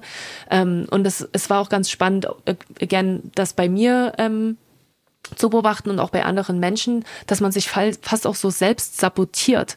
So, entweder mhm. läuft es gerade super gut im, im, in der, im Beruf und im, im, in der Karriere und dann selbst sabotiert man vielleicht so ein bisschen die, die Beziehung, weil man mhm. halt denkt, es kann ja jetzt nicht gerade alles gut funktionieren, ne? Es geht ja mhm. gar nicht. Also mhm. und, und vice versa halt auch. Also das, das ist auch so ein wichtiger Glaubenssatz für mich, wo ich sage, spannend. Ähm, ich kann die Balance bei beiden haben. Ich kann beides haben. Mhm. Ähm, ich muss halt nicht eines aufgeben, um das andere zu bekommen. Mhm. Interessant. Ich habe kenne einen ähnlichen Gedanken. Bei mir läuft das un, unter dem Statement den dritten Weg finden, weil mhm. ich hatte auch immer so den Gedanken, entweder ich bin auf der Karriereleiter unterwegs und dann dann kann ich eben keine Freundschaften pflegen, dann leidet die Gesundheit, mhm. äh, den Sport kann ich nicht so machen oder ich muss mich eben für ein ein erfülltes Leben äh, entscheiden. Aber ähm, ich selbst durfte erleben und habe vielen Menschen dabei geholfen, dass eben auch einen dritten Weg gibt, wie man diese beiden Dinge äh, kombinieren kann. Mhm. Das heißt nicht, dass zu jedem Zeitpunkt X immer alles in der gleichen Gewichtung funktioniert. Aber wenn man das Ganze auf eine Perspektive von ein, zwei, drei, fünf Jahren sieht, dann kann man mit den richtigen Glaubenssätzen, mit den richtigen Routinen, den richtigen Strategien zu einer einigermaßen ausgewogenen äh, Balance äh, finden. Würdest du das unterschreiben? Total. Finde ich auch ja. voll schön. Ja. Okay, ähm, über Glaubenssätze, vielleicht machen wir mal eine zweite Session, weil das ist ja ein ganz zentrales Element, warum Menschen über ihre Grenzen gehen. Aber ich glaube, einen mhm. der wichtigen haben wir gerade äh, thematisiert. Wie ist denn deine Erfahrung, wie Menschen erkennen können, ob sie jetzt wirklich hochgradig gefährdet sind? Man hört ja äh, so fast schon als geflügeltes Statement, oh, ich habe fast einen Burnout oder ich habe einen Burnout, eher so äh, fast schon als Synonym für ich bin gestresst, mhm. was auch eine Gefahr darstellt für mhm. Menschen, die dann wirklich an diesem Punkt sind, weil sie sich teilweise gar nicht mehr gehört fühlen, weil es eben schon so inflationär auch verwendet wird. Zumindest hier im Deutschen. Ich weiß nicht, wie es in den USA mhm. gerade ist. ist auch so, ja. Ähm, ja, und das Nervensystem, über das haben wir jetzt schon einige Male äh, gesprochen, spielt ja da eine, eine ganz entscheidende Rolle. Ähm, was waren bei dir die Symptome, wo du gesagt hast, jetzt geht's nicht mehr. Du hast vorher Monate gehabt, wo du dich trotzdem noch aus dem Bett gebracht hast und trotzdem noch die äh, vier Stunden wieder zurück ins, äh, ins Silicon Valley gefahren bist. Wo war dann wirklich Schlussende aus? Hm. Ich glaube, die Gedanken, die du vorhin ähm, angesprochen hattest, ne? also so diese self-harming Thoughts. Ähm, und es war also nicht selbstverletzende, selbstverletzende Gedanken. Gedanken. Es war nicht mal mhm. so, dass ich, ne, dass ich wirklich gedacht habe, ich mache das jetzt oder so, sondern es waren so Gedanken, die halt auf einmal hochgekommen sind. So, keine Ahnung, mhm. beim abends beim ähm, Abendessen vorbereiten und ähm, mit einem scharfen Messer hantieren, dass ich so dachte, als wenn ich jetzt abrutsche, dann könnte ich wenigstens in Tahoe bleiben, ne? So solche Gedanken mhm. halt, wo ich, mhm. wo ich dann echt schon so dachte, wow, also es ist schon echt krass, dass, dass ich sowas denke überhaupt, dass es in mein, in meine, in mein Bewusstsein kommt. Ich würde sagen, das ist der eine Punkt, der mir dann auch wirklich Angst gemacht hat und mhm. wo ich gesagt habe, mh, hm, kann jetzt nicht mehr so ganz normal sein, wenn ich mir, wenn ich solche Gedanken habe. Ähm, und der andere große Punkt für mich waren Auseinandersetzungen sowohl in meiner Beziehung damals als auch auf Arbeit. Also es alles mhm. war halt Gefahr, ne? Also wir wissen das ja beide, ne? Wenn du dann halt wirklich weißt, wie, wo der Stress halt herkommt und wie das Gehirn halt reagiert. Alles war halt Gefahr, ständig und ich, und so habe ich halt auch reagiert, ne? Also ich habe ständig, wenn ich irgendwelche E-Mails bekommen habe von irgendwelchen Stakeholdern, habe ich das sofort als persönlichen Angriff gelesen. Ne? Also mhm. es war, es hat sich sofort angefühlt, als ob jemand meine Arbeit kritisiert hat und also so diese Gedanken und gleichzeitig halt auch dann mit meinem Freund, dass ich halt ständig mit ihm im Streit war und ständig mhm. mich unverstanden gefühlt habe und einfach wahrscheinlich auch den Streit gesucht habe, weil ich halt so unglücklich war und mich so gestresst gefühlt habe und ne, vom, wir haben ja da vorhin auch drüber gesprochen, ne, von außen sah das total cool aus, das Leben, ne, und, mhm. und deswegen war das auch wirklich schwer voll nachvollziehbar für viele, ähm, dass ich da raus wollte. Aber das waren so, ich würde sagen, so die zwei Sachen. Mhm. Ich würde gleich noch ein paar ergänzen wollen, die ich empfunden habe, aber mhm. vorab noch eine, eine, kurze Rückfrage, weil du gesagt hast, von außen hast du ein Top-Leben. Mhm. Hat es für dich es erschwert äh, zu kommunizieren, dass es dir schlecht geht, dass du eben von außen dieses moderne Märchen, Top-Arbeitgeber, wer kann sich schon ein Haus leisten in dem Alter mhm. und, äh, und sowas, dieses, dieses supergeile Leben, hat dir das mhm erschwert, äh, deinem Umfeld zu kommunizieren, dass es dir nicht gut geht? Total. Ja, auf jeden Fall. Und sogar zu diesem Punkt, wo ich dann halt ja auch entschieden habe, Google zu verlassen und mein eigenes Unternehmen zu gründen, mhm. habe ich mich sehr unverstanden gefühlt von, mein, von meinen Liebenden und von, mein, von meiner ähm, engen Familie, ne, als von meinem Freund und von meinen Eltern, die natürlich alle gesagt haben, was ist denn eigentlich dein Problem? Ne? Ist doch mhm. alles super.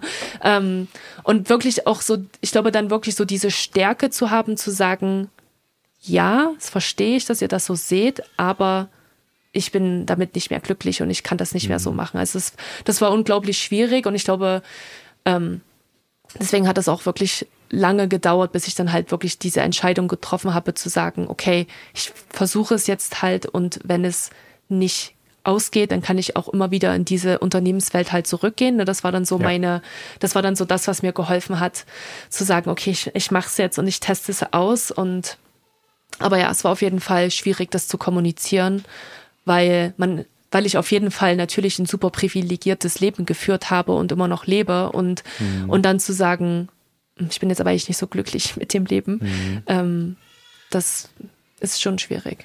Das führt oft zu Unverständnis. Es gibt jetzt auf LinkedIn gerade einen Artikel, der viral geht von Robin Gosen. Das ist in, in Deutschland ein sehr erfolgreicher Fußballer. Und äh, da gab es eine Doku, ich glaube im ZDF war es, wo es um mentale Probleme unter Profisportlern und Fußballern geht.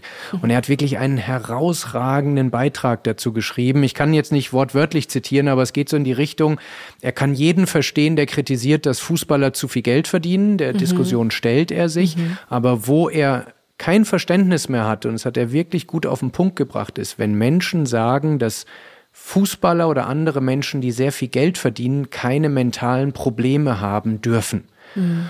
So, weil das wird oft so in einen Topf geworfen und gesagt, wer ausreichend Geld hat, der darf keine mentalen Probleme haben. Und ich verstehe, dass man so denkt von außen drauf geguckt, aber Fakt ist, mit Geld, mit, mit einem Überfluss an Geld kann man sich die mentalen Probleme nicht wegkaufen oder nicht heilen. Das funktioniert leider nicht. Ja. Und da, wenn ich da was dazu sagen darf auch. Bitte. Ich finde es immer, also ich finde es, ich stimme dir da 100% überein und gleichzeitig sage ich immer, ich musste halt auch diese Erfahrung machen. Ne? Also ich, mhm. ich musste mhm. diese Erfahrung machen mit, ich habe das Geld oder ich, ich kann mir halt viele Sachen leisten, die sich vielleicht viele Leute nicht leisten können. Und das ist auch nicht alles, ne? Also Leute sagen ja immer, Geld ist nicht alles und es macht dich auch nicht glücklich, ne? Und wenn man halt äh, Mitte 20 ist oder Anfang 30 sogar und, und halt äh, die, diesen Glaubenssatz halt auch irgendwo hat, ne?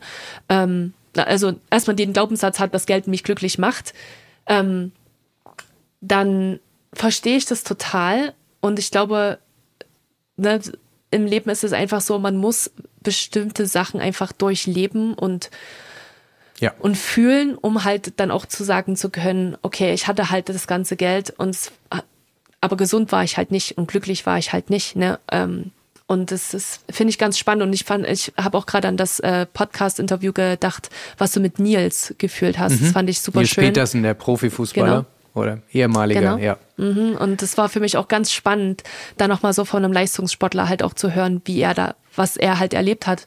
Und ja. da halt auch wieder so diese Parallele zu ziehen. Es geht halt auch den Menschen wie den Leuten so ein bisschen, ne? Absolut. Und ich muss jetzt, habe ich jahrelang nicht mehr dran gedacht und viele werden mich hier wahrscheinlich den Kopf schütteln oder vielleicht sogar, äh, sogar auslachen, aber ich erzähle es trotzdem. Und zwar, ich hatte mein viertes oder fünftes Semester habe ich im Ausland verbracht in London. Und äh, wir sind dann mal abends ähm, so über den Piccadilly Circus in der Innenstadt äh, entlang gezogen und ich habe dann Samstagabend gegen zehn, halb elf, ich wusste, wo das Büro von McKinsey ist in London, äh, die Adresse kannte ich, weil ich mich mit Beratungen beschäftigt habe, es war eins meiner Zielbilder. Und dann war Samstagabend um halb elf, als wir was trinken gegangen sind, war noch Licht in den Büros. Und ich kann mich noch erinnern, wie ich zu einem anderen Kommilitonen gesagt habe, wow, die haben mein Leben, die dürfen jetzt noch arbeiten.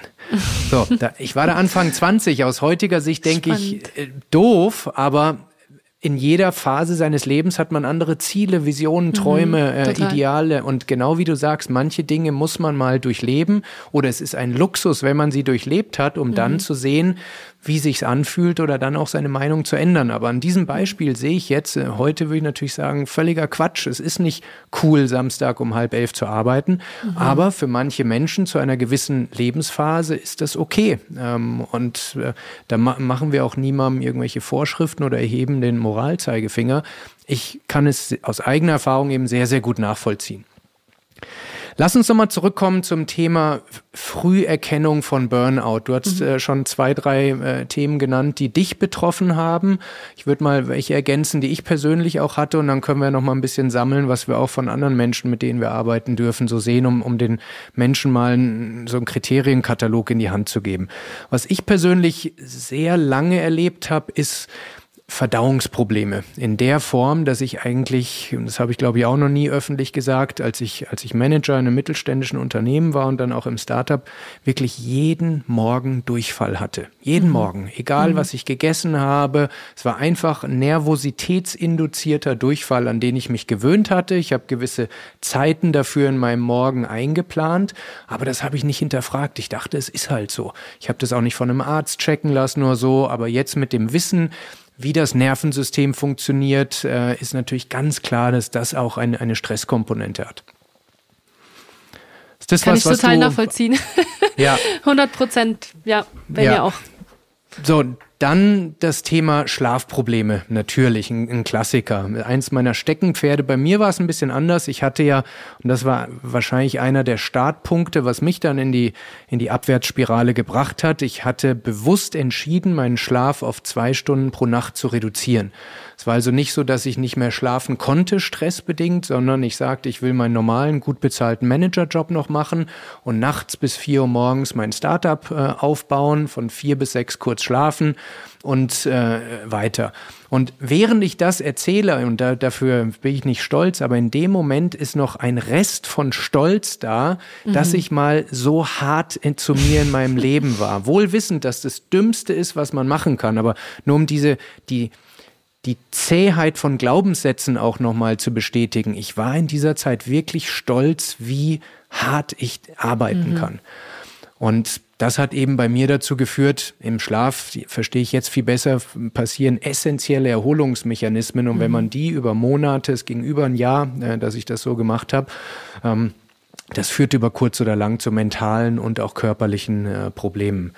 Aber das ist ein Klassiker, den wir auch immer wieder beobachten, ist, dass Menschen sich äh, schwer tun, einzuschlafen, also sehr lange Einschlafzeiten haben, weil sie die Gedanken nicht mehr abschalten können, dass sie sehr häufig aufwachen, dass sie viel zu früh aufwachen um vier, halb fünf und kein Auge mehr zubekommen.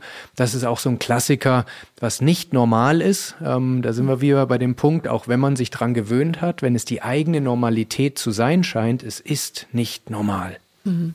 Ja, kann ich bei beiden zustimmen, auf jeden Fall. Ähm, zwei Sachen, die ich noch ähm, gerne hervorheben möchte, sind diese negativen Gedanken. Ne? Also viel mhm. auch dann natürlich, die in der Nacht passieren, weil man halt endlich zur Ruhe kommt und dann halt anfängt da so zu kreiseln und zu denken, Mensch, was mache ich denn eigentlich? Ne? Also und alles so ein bisschen in Frage stellt. Das war auf jeden Fall was, was für mich dann halt auch die Anxiety induced hat, weil wir wissen ja auch heutzutage, was halt die Gedanken halt auch für einen Einfluss auf unser Nervensystem wieder haben. Ne? Also man braucht ja. ja nur einen negativen Gedanken, um eigentlich die Stressreaktion schon ähm, zu triggern negative Gedanken war der eine Punkt, den, der in meinem Kopf war. Und halt auch wirklich so, so ganz kleine Sachen, ne? Zum Beispiel, ähm, dass man vielleicht ein also dass, dass man sich ständig verspannt fühlt, ne? Oder ähm, ganz viele Leute, wenn ich mit wenn ich mit Teams arbeite, die sagen, die haben solch so ein nervöses Zucken im Auge mhm. oder ähm, sie haben Bauchschmerzen oder irgendwas ist halt irgendwas im Körper fühlt sich halt nicht, nicht so gut an. Also das, das sind auch immer so diese kleinen, diese kleinen Merkmale und ne, es gibt, es gibt dann halt auch diese Range von so die ganzen kleinen Signale, wenn man halt wirklich mit sich in, in wenn, wenn man mit sich verbunden ist und halt so, so auf diese Signale aufpasst, bis hin dann natürlich zu den großen Signalen, Panikattacken, Anxiety, Attacks und so. Ähm, da kenne ich auch einige Leute, ähm, sowohl Freunde, denen das passiert ist, als auch natürlich mhm. Kunden. Ähm, also das ist ja dann schon eher so das Extreme, das ist dann nicht mehr das Early Warning Signal, das ist nicht mehr so die, der Frühwarnungsmechanismus, sondern dann ist es eher schon zu spät. Und das hat eine Sache hatte ich gerade noch gedacht, die ist mir jetzt wieder entfallen. Aber ja, also Schlaf würde ich sagen, ist ein großes Ding. Verdauung, Immunsystem, wenn man ständig krank mhm. wird, ständig mhm. erkältet ist, ständig irgendwas hat, ne? Also das ist ja. ein super, super großes Beispiel halt auch. Ähm, Herzrasen, Herzschmerzen, also ja, das, das ist ja das Schwierige, glaube ich, auch an Burnout, ne? Weil es gibt einfach so viele verschiedene Zeichen und bei jedem Menschen ist es halt anders. Absolut. Ich möchte noch einen Faktor äh, kommentieren, der ganz wichtig ist. Du sagtest, wenn man nachts wach liegt, dann äh, sind diese, diese Angstzustände teilweise noch intensiver. Und das hat eine physiologische Erklärung, die, wie ich finde, wenn man sie weiß, extrem erleichternd wirkt. Und zwar in unserem Gehirn, wir haben ganz viele Gehirnregionen, aber wenn man jetzt mal auf einer hohen Abstraktionsebene auf dieses Thema guckt, dann gibt es die, die Angstzentrale, die Amygdala, im Deutschen der Mandelkern. Ähm, das ist so die Drama Queen, die äh, Dinge sehr äh, ängstlich beobachtet äh, und, und Dinge gerne auch aufbauscht im negativen Sinn. Und dann haben wir den Präfrontalkortex, ist so der Executive Part, der rational auf Dinge guckt. Und es gibt in der, in der Fachliteratur dieses schöne Bild, dass die Amygdala der Wachhund ist und der Präfrontalkortex der der Hundeführer, der diesen Wachhund in Schach hält. So, und nachts ist die Aktivität unseres Präfrontalkortex sehr viel eingeschränkter. Das heißt, der Wachhund hat kein Herrchen, kein Frauchen, was ihn in Schach hält. Das heißt, er kann ungehindert äh, Dramasignale senden. Das heißt, wenn man wach wird, aus Stressgründen, ähm, was eigentlich nicht geplant ist von der Evolution, dass man nachts wach liegt, dann kann die hat die Amygdala freies Spiel. Das heißt, Gedanken über den nächsten Tag, über ein To-Do, über eine Aufgabe, ein Projekt wirkt viel, viel dramatischer und negativer als ein paar Stunden später, wenn man wieder mit funktionierendem Präfrontalkortex auf die gleiche Sache nochmal guckt. Das führt jetzt kurzfristig nicht dazu, dass dieser Gedanke besser ist, aber zu verstehen, warum es sich nachts deutlich negativer anfühlt, kann helfen, da eine gewisse Gelassenheit drauf zu kriegen und zu sagen, okay, ich gucke da jetzt nachts, äh, weil meine Amygdala gerade in der Überhand ist, ein bisschen negativer drauf, aber warten wir doch bis morgen früh, wenn die Realität wieder eine andere ist und vielleicht hilft es dann, einfach ein bisschen gelassener mit dieser Situation umzugehen. Okay, ich glaube, um das mal zusammenzufassen, es gibt viele Frühindikatoren und jeder für sich muss noch nicht heißen, dass man auf dem, äh, auf, dem äh, auf der Zielgerade in Burnout ist. Aber wenn viele Dinge sich häufen, wenn es über einen längeren Zeitraum passiert, dann möchte ich jedem, der zuhört, einfach ermutigen, das nicht als neue Normalität, als Teil des äh, modernen Berufslebens zu akzeptieren, sondern wirklich da wachsam drauf zu gucken.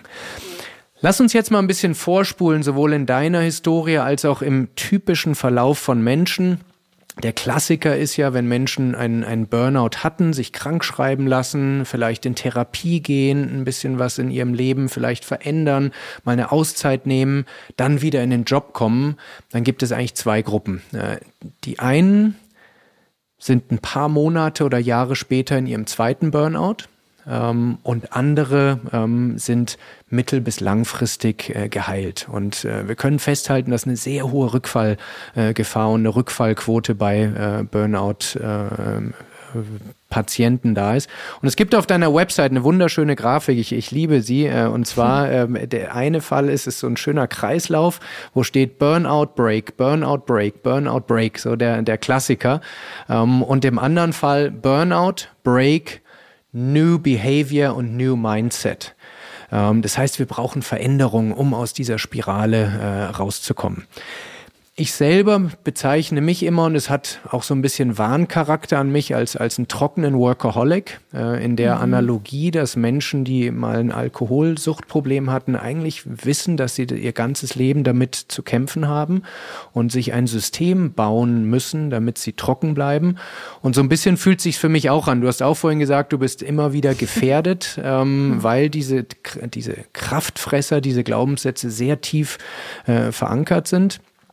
Ähm, wie können Menschen aus deiner Sicht das Risiko denn senken oder reduzieren, um, wenn sie mal einmal einen Burnout erlebt haben, nicht in den zweiten äh, wieder äh, reinzurutschen? Mhm. Ich glaube, das wichtig, das erste Wichtige ist immer das Bewusstsein. Ne? Wenn ich darüber mhm. nicht bewusst bin, dass ich halt, dass es ein Problem für mich ist, dann, dann werde ich das auch nie überwältigen können als, als, als dieses Problem. Ne? Also ich würde sagen, Bewusstsein, bewusst darüber sein, okay, das ist, ich bin jemand, der vielleicht diese Tendenz hat, Leistungssportler, ne, ich finde das geil, wenn ich hart arbeite, ich finde das schön, Erfolg zu haben und das fühlt, das fühlt sich super an, kann ich total nachvollziehen. Super.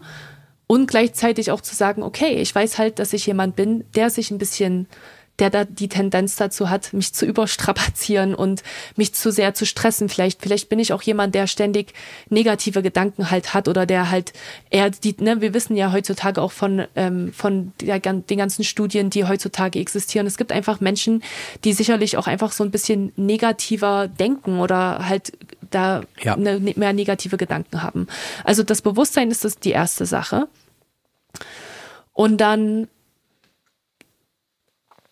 wirklich zu hinterfragen, was sind denn die Gewohnheiten, die mich dazu bringen, immer wieder in diese andere Spirale halt einzusteigen. Ne? Also mhm. vielleicht mache ich halt ein, zwei Wochen Urlaub und dann komme ich halt wieder zurück und habe halt vielleicht auch ein paar gute Vorsätze und denke mir halt, ah, Mensch, wenn ich jetzt zurückkomme, dann mache ich mehr Sport oder ich ähm, arbeite nicht mehr so lange abends. Ne? Also man hat, man geht ja schon oft auch mit neuen Vorsätzen dann halt vielleicht wieder so zurück, aber dann geht man ganz schnell halt wieder so in diesen Alltag halt einfach zurück. Ne? Man, man kennt das mhm. ja selber.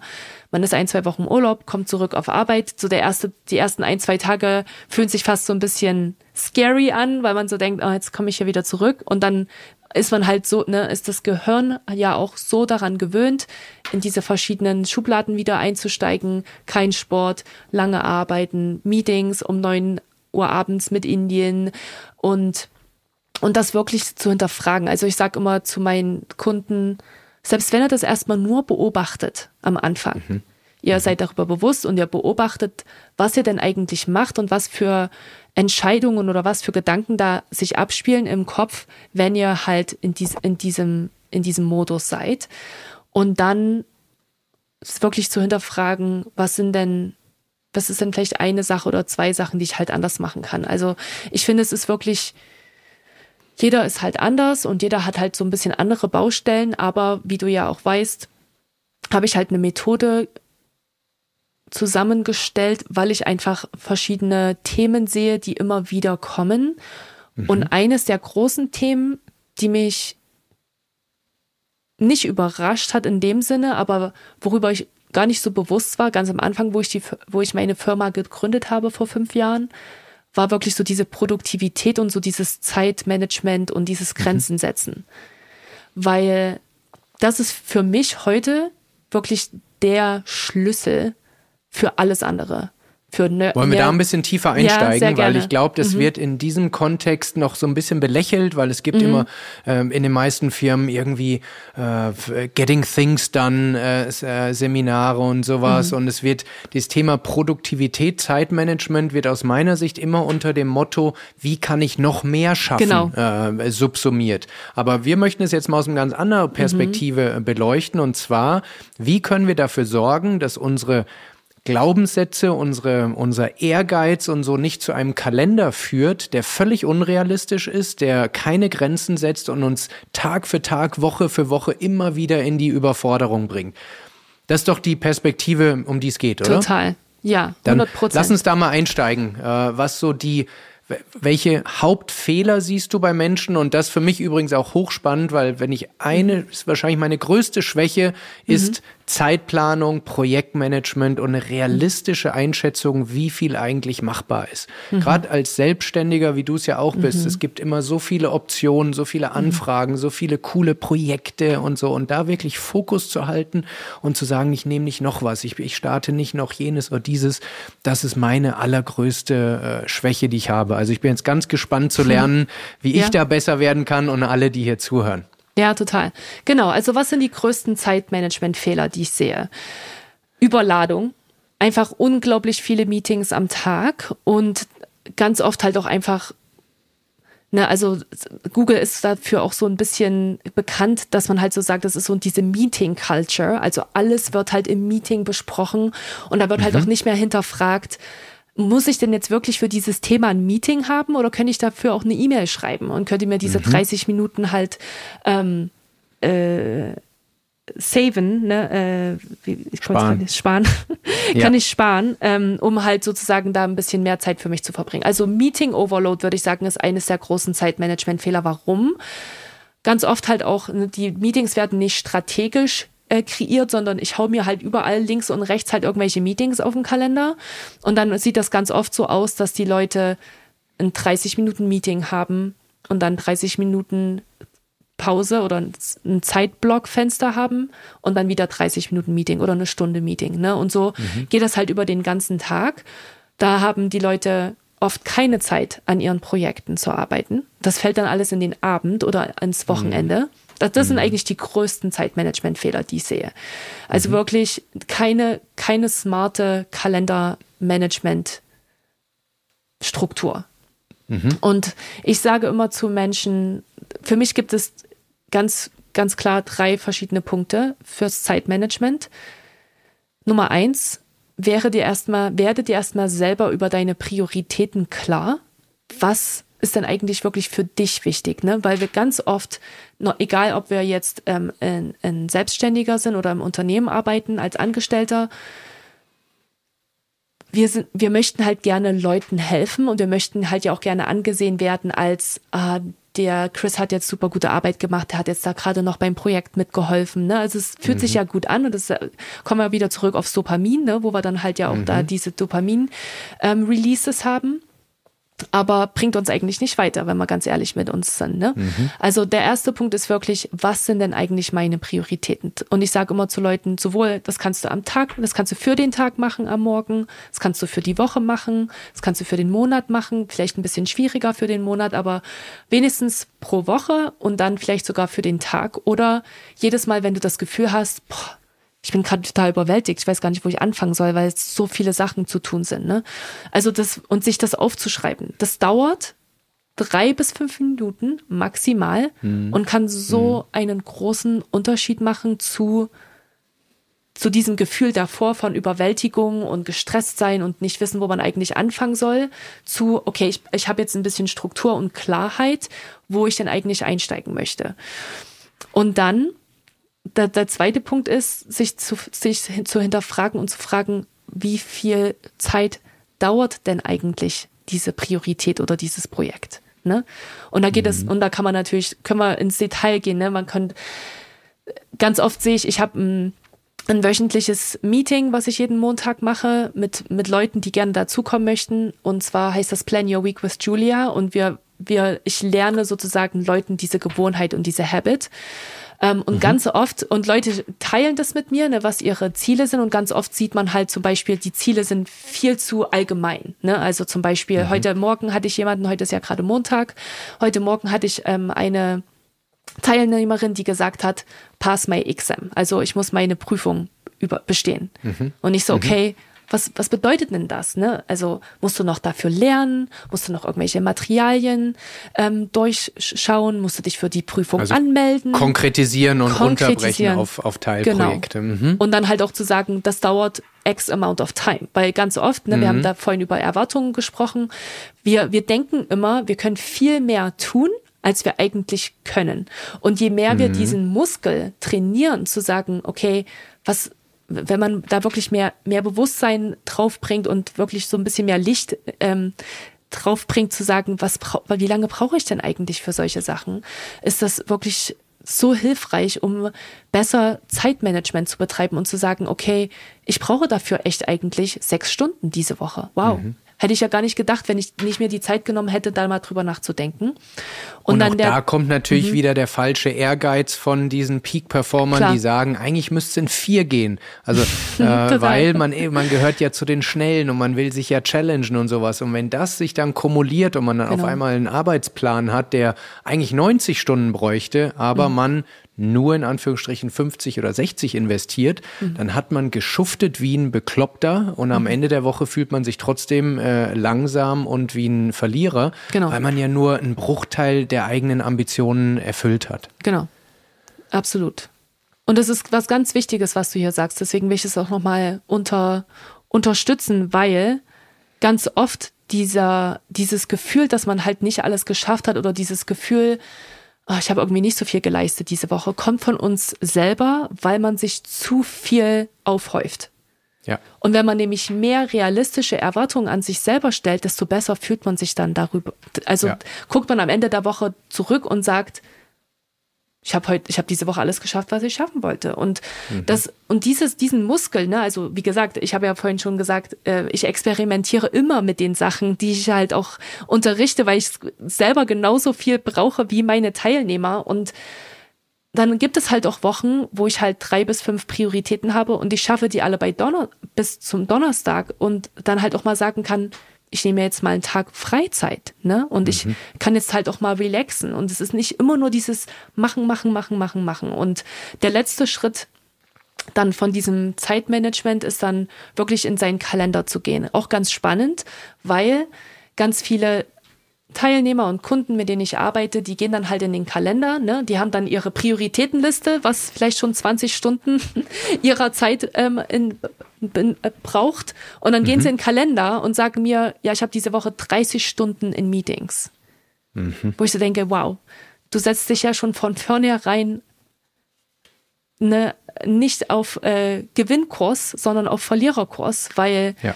du weißt selber, 50 Stunden ist wirklich viel Arbeit und aus den 50 Stunden werden wahrscheinlich auch noch 55 oder 60 Stunden, weil immer auch irgendwelche Sachen kommen pro Woche, die, mit denen wir ja nicht rechnen. Ne? Und ja. wenn man zum Beispiel in, wenn man zum Beispiel einen Job hat und sagt, na ja, aber ich habe immer, immer viele Sachen, die unerwartet kommen, dann plant doch Zeit für Unerwartetes. Dann hab doch ja. ein oder zwei Stunden pro Woche so Kuschen, weißt du, so äh, Puffer. Puffer, genau, danke. Ja. Äh, dass man halt ja, dass man da für solche Sachen halt dann auch Zeit findet. Also das ist und für mich. Ich, ich spreche jetzt wichtig. das aus, was viele gerade denken und sagen, mhm. oh, das höre ich nicht zum ersten Mal. So, aber die mhm. Frage ist ja, machen wir es tatsächlich? Mhm. Also ist Total. auch für mich wieder ein Reminder. Ich habe in meinem Kalender keine Puffer eingebaut. Mhm. Äh, ich habe teilweise keine ähm, Zeit für Nachbereitung von Terminen, von Salesgesprächen oder wie auch immer. Es findet einfach nicht statt. Mhm. Und dadurch kommt es immer wieder zu dieser Selbstsabotage, dass man sich immer wieder so fühlt, als würde man äh, hinterherrennen. Naja, und ich bin ich, ja auch sicher, im, in deinem Unternehmensleben war das ja wahrscheinlich auch so, ne? Das, das war absolut. ja auch ganz und gäbe. Absolut. Ich habe noch einen einen Trick, den ich teilen möchte, den ich mir von Tim Ferriss vor langer mhm. Zeit äh, abgeschaut habe. Und, und zwar, das kann man jetzt nur in der Kamera hier sehen, aber ich, ich bin von der digitalen To-Do-Liste oder Task-Management-Liste weggekommen und äh, mache das wieder auf dem Papier, aber auf einem ganz bestimmten Papier. Und zwar nehme ich einen DIN A4-Zettel ähm, und falte den dreimal. Einmal gefaltet ist ein DIN A5-Zettel, zweimal DIN A6 und dreimal DIN A7. Das führt dazu, dass es ein ganz kleiner Zettel ist, der in meine Hosentasche passt. Der ist immer in meiner rechten Hosentasche und darauf passen nur maximal drei bis fünf Themen drauf. Mhm. So, und den schreibe ich am Abend, wenn ich meine Arbeit abschließe, für den nächsten Tag. Das heißt, mein Unterbewusstsein kann schon ein bisschen äh, auf den Dingen rumdenken. Das heißt nicht, dass ich mich da stresse, aber zu wissen, was am nächsten Tag passiert, gibt mir Fokus, führt dazu, dass ich am Morgen direkt mit der wichtigsten äh, Sache äh, anfangen kann. Und mich hat immer maximal frustriert, wenn ich in Outlook oder in Wunderlist oder was auch immer man nutzt, auf eine Liste gucke, wo 60 Zeilen drauf sind. Einfach so eine Longlist, äh, die, die führt dazu, dass man sagt, ich, ich werde gar nicht fertig. Mhm. Aber zu wissen, dass ich am Tag drei Prio-Themen habe, das ist realistisch. Und wenn ich die abgearbeitet habe, dann kann ich mich kleineren Themen widmen oder, oder, oder. Zur Realität gehört auch, dass ich zu häufig die weißen Flecken auf diesem kleinen Zettel nutze und trotzdem noch Dinge draufschreibe. Also ich, ich, ich exekutiere es jetzt nicht ganz in der Reihenform, wie ich es gerade vorstelle, aber sich grundsätzlich mal über einen kleinen Zettel äh, zu limitieren und zu sagen, ich halte Fokus, ich muss entscheiden, was ich da draufschreibe, ist etwas, was mir hilft, auf jeden Fall den Fokus äh, zu behalten. Hm. Und ich finde das voll schön, weil du sagst, du bist ganz ehrlich und sagst, naja, es klappt nicht immer ganz so, aber du versuchst es halt ja trotzdem. Ne? Also ja du hast ja wirklich trotzdem schon so diesen, diesen Mindset, okay, schreib mir das auf. Und an manchen Wochen wird, wird deine Schrift wahrscheinlich auch so mini, mini klein, dass keiner das mehr lesen kann, ne? Aber, aber trotzdem hast du ja immer wieder so auch schon diese Visualisierung, was ich voll schön finde, von diesem weißen kleinen pa äh, Papier. Zettel, Und das finde ich, ja. finde ich voll schön, ja. Ja. Lass uns mal zu einem nächsten Stresspunkt kommen neben dem Kalender und den können wahrscheinlich auch alle Menschen nachvollziehen und das ist unser Handy, äh, das mhm. Smartphone. Ähm, das ist ja, äh, ich weiß nicht, ob du es gesagt hast oder ob ich das irgendwo anders aufgeschnappt habe, einer der most anxiety-inducing Gadgets, äh, die wir irgendwie äh, haben. Und ich kenne das auch selber. Manchmal will ich es gar nicht anschalten äh, morgens, weil ich weil ich Respekt habe davor, was jetzt alles kommt, wie viele E-Mails kommen, welche Alerts kommen, äh, etc. Und es ist ja auch irgendwie ja, skurril, dass etwas, was zum Entertainment für die Produktivität gemacht wurde, jetzt dazu führt, dass viele Menschen eher äh, Stress äh, damit haben. Ähm, ich persönlich habe schon öfter geteilt, aber nur, nur damit du äh, meine Situation kennst, ich habe wenn ich im besten Rhythmus bin, dann lege ich das Handy abends um 18 Uhr in den Keller. Mhm. wenn ich mit meinem Hund für die Abendrunde rausgehe, da bleibt es bis 12 Uhr am nächsten Tag ähm, weggesperrt. Das heißt, ich habe 18 Stunden ohne Handy. Und zwischen 12 Uhr mittags und 18 Uhr, ähm, da mache ich dann Handy, Social Media, Kommentare etc. pp. Das ist für mich ideal. Dann habe ich, nenne es für mich Intermittent Phone Fasting, ähm, dass ich quasi 18 Stunden am Tag das Ding nicht im Zugriff habe. Jetzt, wo meine Frau schwanger war, ähm, äh, habe ich da ein bisschen äh, von Abstand genommen, weil ich wollte erreichbar sein. Und es zeigt auch wieder, dass egal wie stabil Gewohnheiten sind, wenn sich das Umfeld ändert, besteht immer die Gefahr, dass man äh, irgendwie rückfällig wird. Und jetzt ist tatsächlich wieder so, das ist gut, dass ich es jetzt auch wieder öffentlich ausspreche. Ich muss mir das oder ich möchte mir das wieder angewöhnen, dass mein Handy für viele Stunden am Tag gar nicht bei mir äh, im Zugriff ist. Wie, wie ist deine Erfahrung mit dem Handy? Welche, welchen Beitrag hat das Handy zu deinem Burnout geleistet und wie hast du deinen Umgang in den letzten Jahren auch verändert? Hm, Finde ich total schön. Intermittent Phone Fasting habe ich mir gerade aufgeschrieben. Ich habe das schon mal gehört, du hattest das in einem anderen Podcast-Interview erwähnt und finde es total spannend, da diese sechs Stunden zu haben. Das war tatsächlich auch eines der größten Veränderungen, die ich für mich getan habe, ganz am Anfang, als ich durch das Burnout durchgegangen bin. Und mhm. zwar habe ich meine Mor Morgenroutine geändert. Mhm. Und, oder beziehungsweise habe ganz bewusst eine Morgenroutine gewählt, die mir hilft, wirklich gut und äh, stark, also oder energetisch halt wirklich in den Tag zu starten. Mhm. Und Teil von dieser Morgenroutine war in der ersten Stunde nach dem Aufstehen kein Handy. Und das war, hat für mich einen unglaublich großen Unterschied gemacht, ähm, weil, habe ich ja vorhin auch so ein bisschen erzählt, ähm, ne, der erste Blick am Morgen war aufs Handy und sofort war die Anxiety halt through the roof, weil halt einfach so viele Sachen passiert sind und man schon gestresst ist, bevor man überhaupt auf Arbeit ankommt. Mhm. Und das hat ja, einen unglaublichen Unterschied für mich gemacht. Und da rede ich auch ganz viel drüber mit Kunden und sag immer, also was mir auch geholfen hat, ne, als Europäerin, als Deutsche in Amerika zu leben, selbst wenn ich nicht, selbst wenn ich keine Arbeits-E-Mails habe, habe ich immer irgendwelche Nachrichten von meiner Familie. Ne? Und man mhm. könnte sagen, das ist auch schön. Ne? Ich möchte ja mit meiner Familie in Kontakt stehen. Aber eine Sache, die mir wirklich sehr geholfen hat, war mir zu sagen, also die, die haben jetzt alle sowieso schon sechs, sieben, acht Stunden auf die Antwort gewartet, weil ich halt äh, geschlafen habe. Was mhm. macht der Unterschied für die, noch eine Stunde länger zu warten? Macht mhm. absolut keinen Unterschied. Ganz oft nicht es sei denn, es kommt ab und zu mal vielleicht irgendwas ganz Wichtiges, aber selbst das ne, ist natürlich fraglich, es sei denn, du hast halt eine schwangere Frau, ne, verstehe ich mhm. total. Das ist ein bisschen ein anderes Thema. Ähm, aber ganz oft ist es halt so, ja, dass das Handy wirklich einfach total stresst. Und das hat für mich einen riesen Unterschied gemacht, da wirklich einfach die erste Stunde sah diese Phone-Free Zone zu haben. Mhm. Ähm, und ich muss sagen, es fällt mir mittlerweile unglaublich leicht, das Handy nicht. Ne, also natürlich über den Arbeitstag hinweg, klar, gucke ich auch aufs Handy und so. Und ich denke, es ist, ich weiß auch mittlerweile, dass wenn ich ähm, arbeite und dann ständig das Handy nehme und irgendwas auf dem Handy mache, ist es für mich eigentlich ein Zeichen, ich bin gerade unkonzentriert und brauche eigentlich mhm. eine Pause. Mhm. Ähm, mhm. Ne, also das ist für mich so ein ganz wichtiges auch Vornwarnsignal von meinem Gehirn, was halt dann diese ganzen Sachen halt sich irgendwie anguckt, um halt abgelenkt, also man ist einfach abgelenkter. Ähm, das, mhm. ist für, mhm. das ist für mich ein cooles Zeichen. Und dann abends ist es mittlerweile auch so, vielleicht noch ein paar andere Sachen, ich, einige Sachen noch. Erstens habe ich mein, mein Telefon immer auf Do Not Disturb. Immer. Mhm. Ich gucke mein Handy an, wenn ich Zeit habe, meine Nachrichten anzuschauen. Ähm, meine engen Freunde und Familie wissen das. Die wissen halt, wenn irgendwas super wichtig ist, rufen sie mich halt dreimal an, weil dann geht das auch über das Do Not Disturb vom iPhone hinaus und dann, mhm. dann klingelt dann halt auch das Handy. Aber in 99,9 Prozent der Fälle ist es ja so, ist jetzt nicht so wichtig. Ne?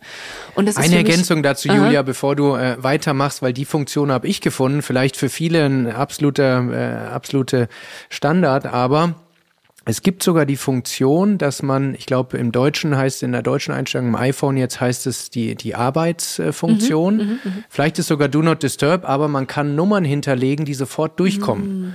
So, das heißt, man muss nicht mal dreimal anrufen, sondern man hat wirklich Best of Both Worlds, dass ah, man cool. den Emergency Call von einer Familie oder so, den kriegt man, aber man ist eben für viele andere nicht erreichbar, weil das ist immer so die Hauptausrede. Ja, was ist denn, wenn meinen Kindern mhm. was passiert oder meinen mhm. Eltern oder wie auch immer?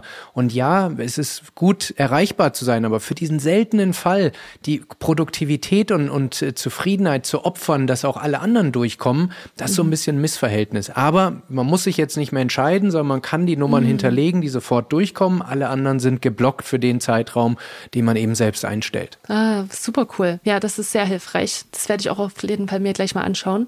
Ähm, also das ist für mich ein wichtiges Ding, dass ich halt sage, es ist für mich eigentlich ausgestellt den ganzen Tag und ich gucke halt, mhm. wenn ich halt Zeit habe. Ähm, und dann ein ganz wichtiges Thema für mich sind auch Benachrichtigungen. Also ich habe eigentlich alle Benachrichtigungen aus. Wenn man irgendeine neue App runterlädt und die sagt, do you allow, also erlaubst du es, dass wir dir halt Benachrichtigungen schicken, das ist für mich ja. immer Immer nein. nein.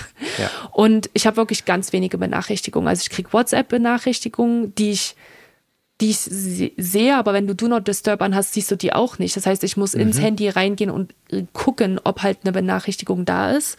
Mhm. Mein E-Mail ist komplett ausgestellt. Ich kann zwar in mein E-Mail-Postfach gehen und sehe, wenn natürlich dann die E-Mails da sind, aber ich habe keine Benachrichtigung mehr.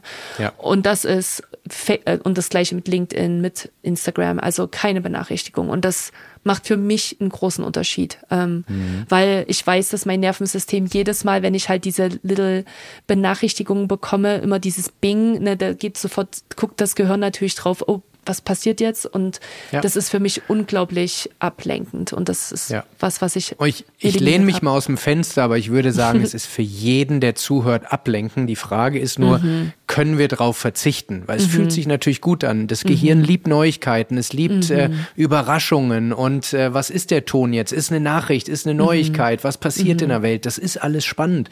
Aber wir zahlen Preis dafür, dass wir eben in die Überreizung kommen und uns nicht mehr konzentrieren können. Die Produktivität leidet. Von daher, ich kann wirklich jedem empfehlen, sich zwei Minuten Zeit zu nehmen, alle Alerts, alle Benachrichtigungen abzustellen und einfach mal gucken, wie sich's anfühlt. Ja, total.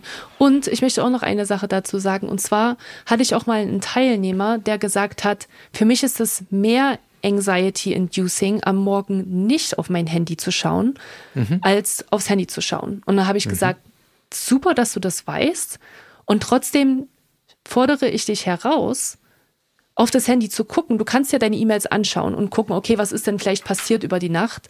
Und dann mhm. fordere ich dich trotzdem und auch dich jetzt gerade, wenn du zu dem Podcast äh, zuhörst, zu sagen, okay, dann aber danach trotzdem eine Stunde vielleicht ohne Handy auszukommen und mhm. deine Morgenroutine zu machen und ein bisschen Zeit in dich zu investieren, bevor du dann deine Energie wieder an alle anderen herausgibst, weil das machen wir sowieso die meiste Zeit des Tages. Absolut. Man kann ja erst einen kurzen Check-up machen, genau. ob die Welt untergegangen ist. Und wenn man genau. sagt, okay, ist doch nicht passiert, kann man sich entspannen und dann einen kurzen Slot äh, ohne Handy äh, einlegen. Absolut. Genau. Okay, so, ich würde jetzt gerne einen kleinen Shift machen. Wir haben ganz viel jetzt über die psychologischen Aspekte, Glaubenssätze, mhm. innere Antreiber vom Burnout gesprochen. Lass uns mal näher auf die physiologischen äh, Aspekte eingehen. Es gibt ein schönes Zitat von dir, Julia, wo du sagst, The sky is not the limit, the capacity of your nervous system is. Mhm. Erklär uns das mal ein bisschen genauer, was du damit meinst. Mhm. Ja, ganz spannendes Thema.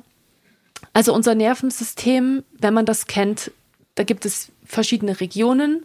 Das, was wichtig ist zu kennen, wenn man über Stress spricht, ist das autonome Nervensystem. Und zwar gibt es in diesem Nervensystem Jetzt, ich sag's auf Englisch, ich weiß, du, du wirst die deutschen Worte haben, das Sympathetic yeah. und das Parasympathetic Nervous System. Genau. Ist fast wie der also Sympathikus, also sympathische ah, der Sympathikus und, und, Parasympathikus. Genau, genau. Ah, ja, das Sympathikus und der Erholungsmodus und Stressmodus. Genau.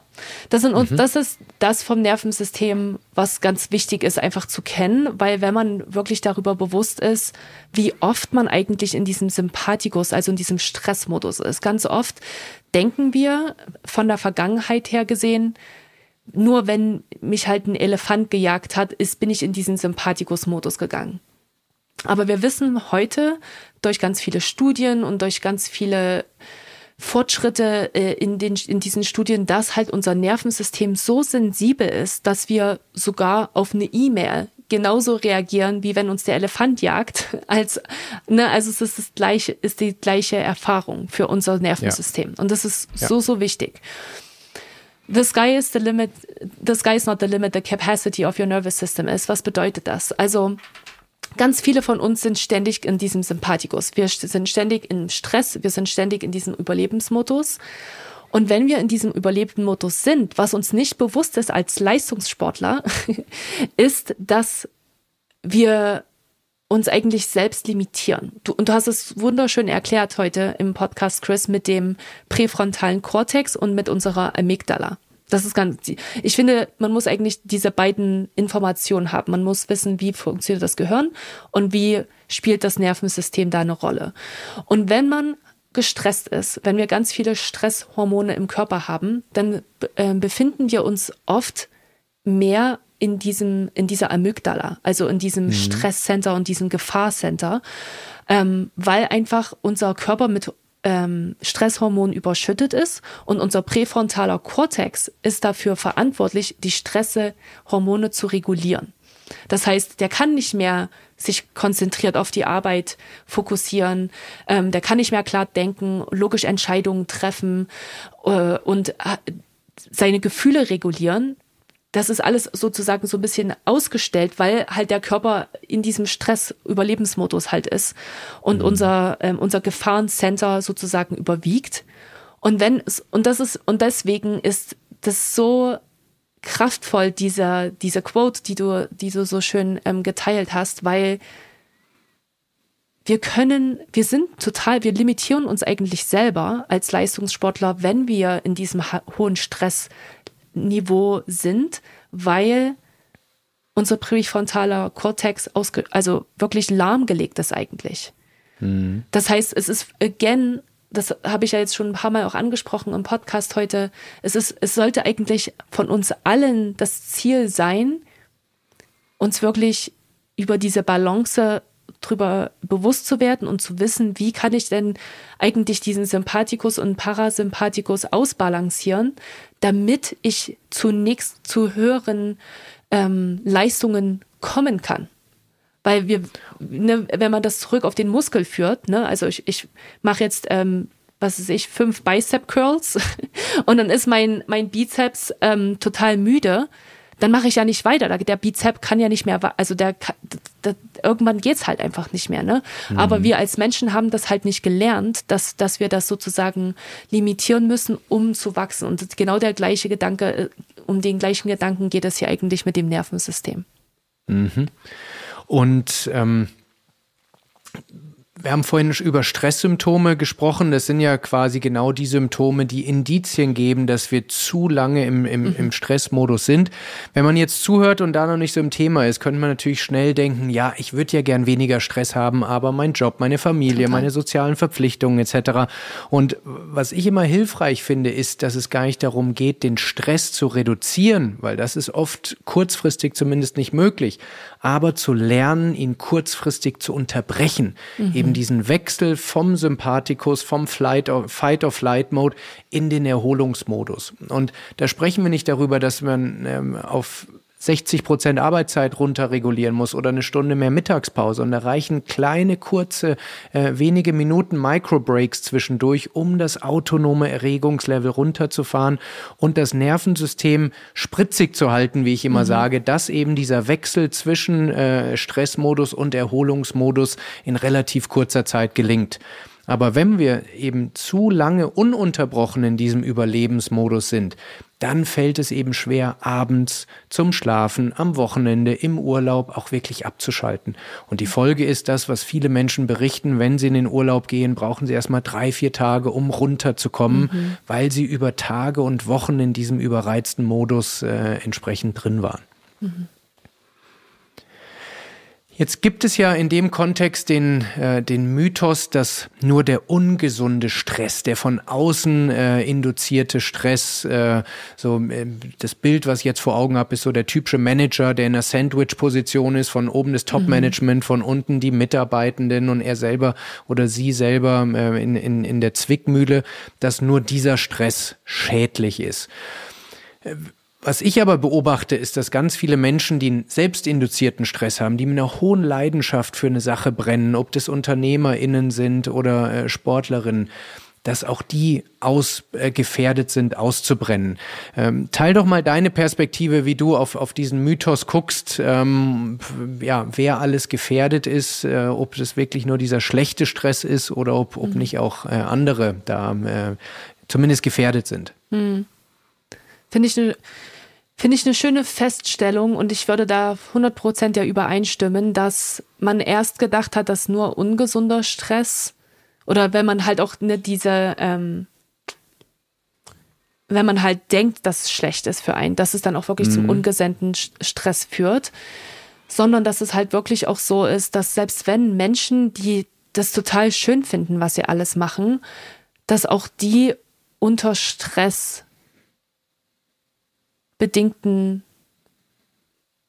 Erkrankungen leiden können. Und ich habe sofort an eine Freundin und äh, Kollegin gedacht, wo du das gesagt hast, äh, mit der ich zusammen bei Google gearbeitet habe, die auch ein unglaublicher Leistungssportler war, also im, ne, im übertragenen Sinne. Also sie war super mhm. erfolgreich in, im, auf der Arbeit und sie ist ähm, in ihrer Mittagspause 30 Minuten ins Gym gegangen und hat halt ne, äh, hat trainiert und hat dann ähm, sich Essen geholt und hat gegessen und hat weitergearbeitet und hatte ein super gutes ähm, soziales Leben, auch ist abends oft weggegangen und ähm, war essen mit Freunden und so weiter und so fort. Und sie mhm. hatte ziemlich zur gleichen Zeit, wie ich mein Burnout hatte, hatte sie eine Panikattacke.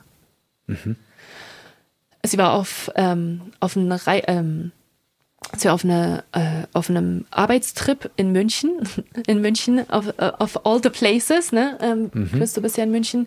Ähm, mhm. Und ich, ich weiß, dass sie ähm, mich kontaktiert hat und mir das erzählt hat und ganz schockiert darüber gewesen ist, dass das ihr passiert ist. Und sie hat halt auch absolut keine Ahnung gehabt, was mit ihr mhm. los ist, weil sie nicht ne, sie hat es nicht verbunden mit, ah ja, ich war schon immer super gestresst und habe so viel gemacht. Sie ist auch immer super viel gereist und so, nicht nur für Arbeit, aber auch persönlich.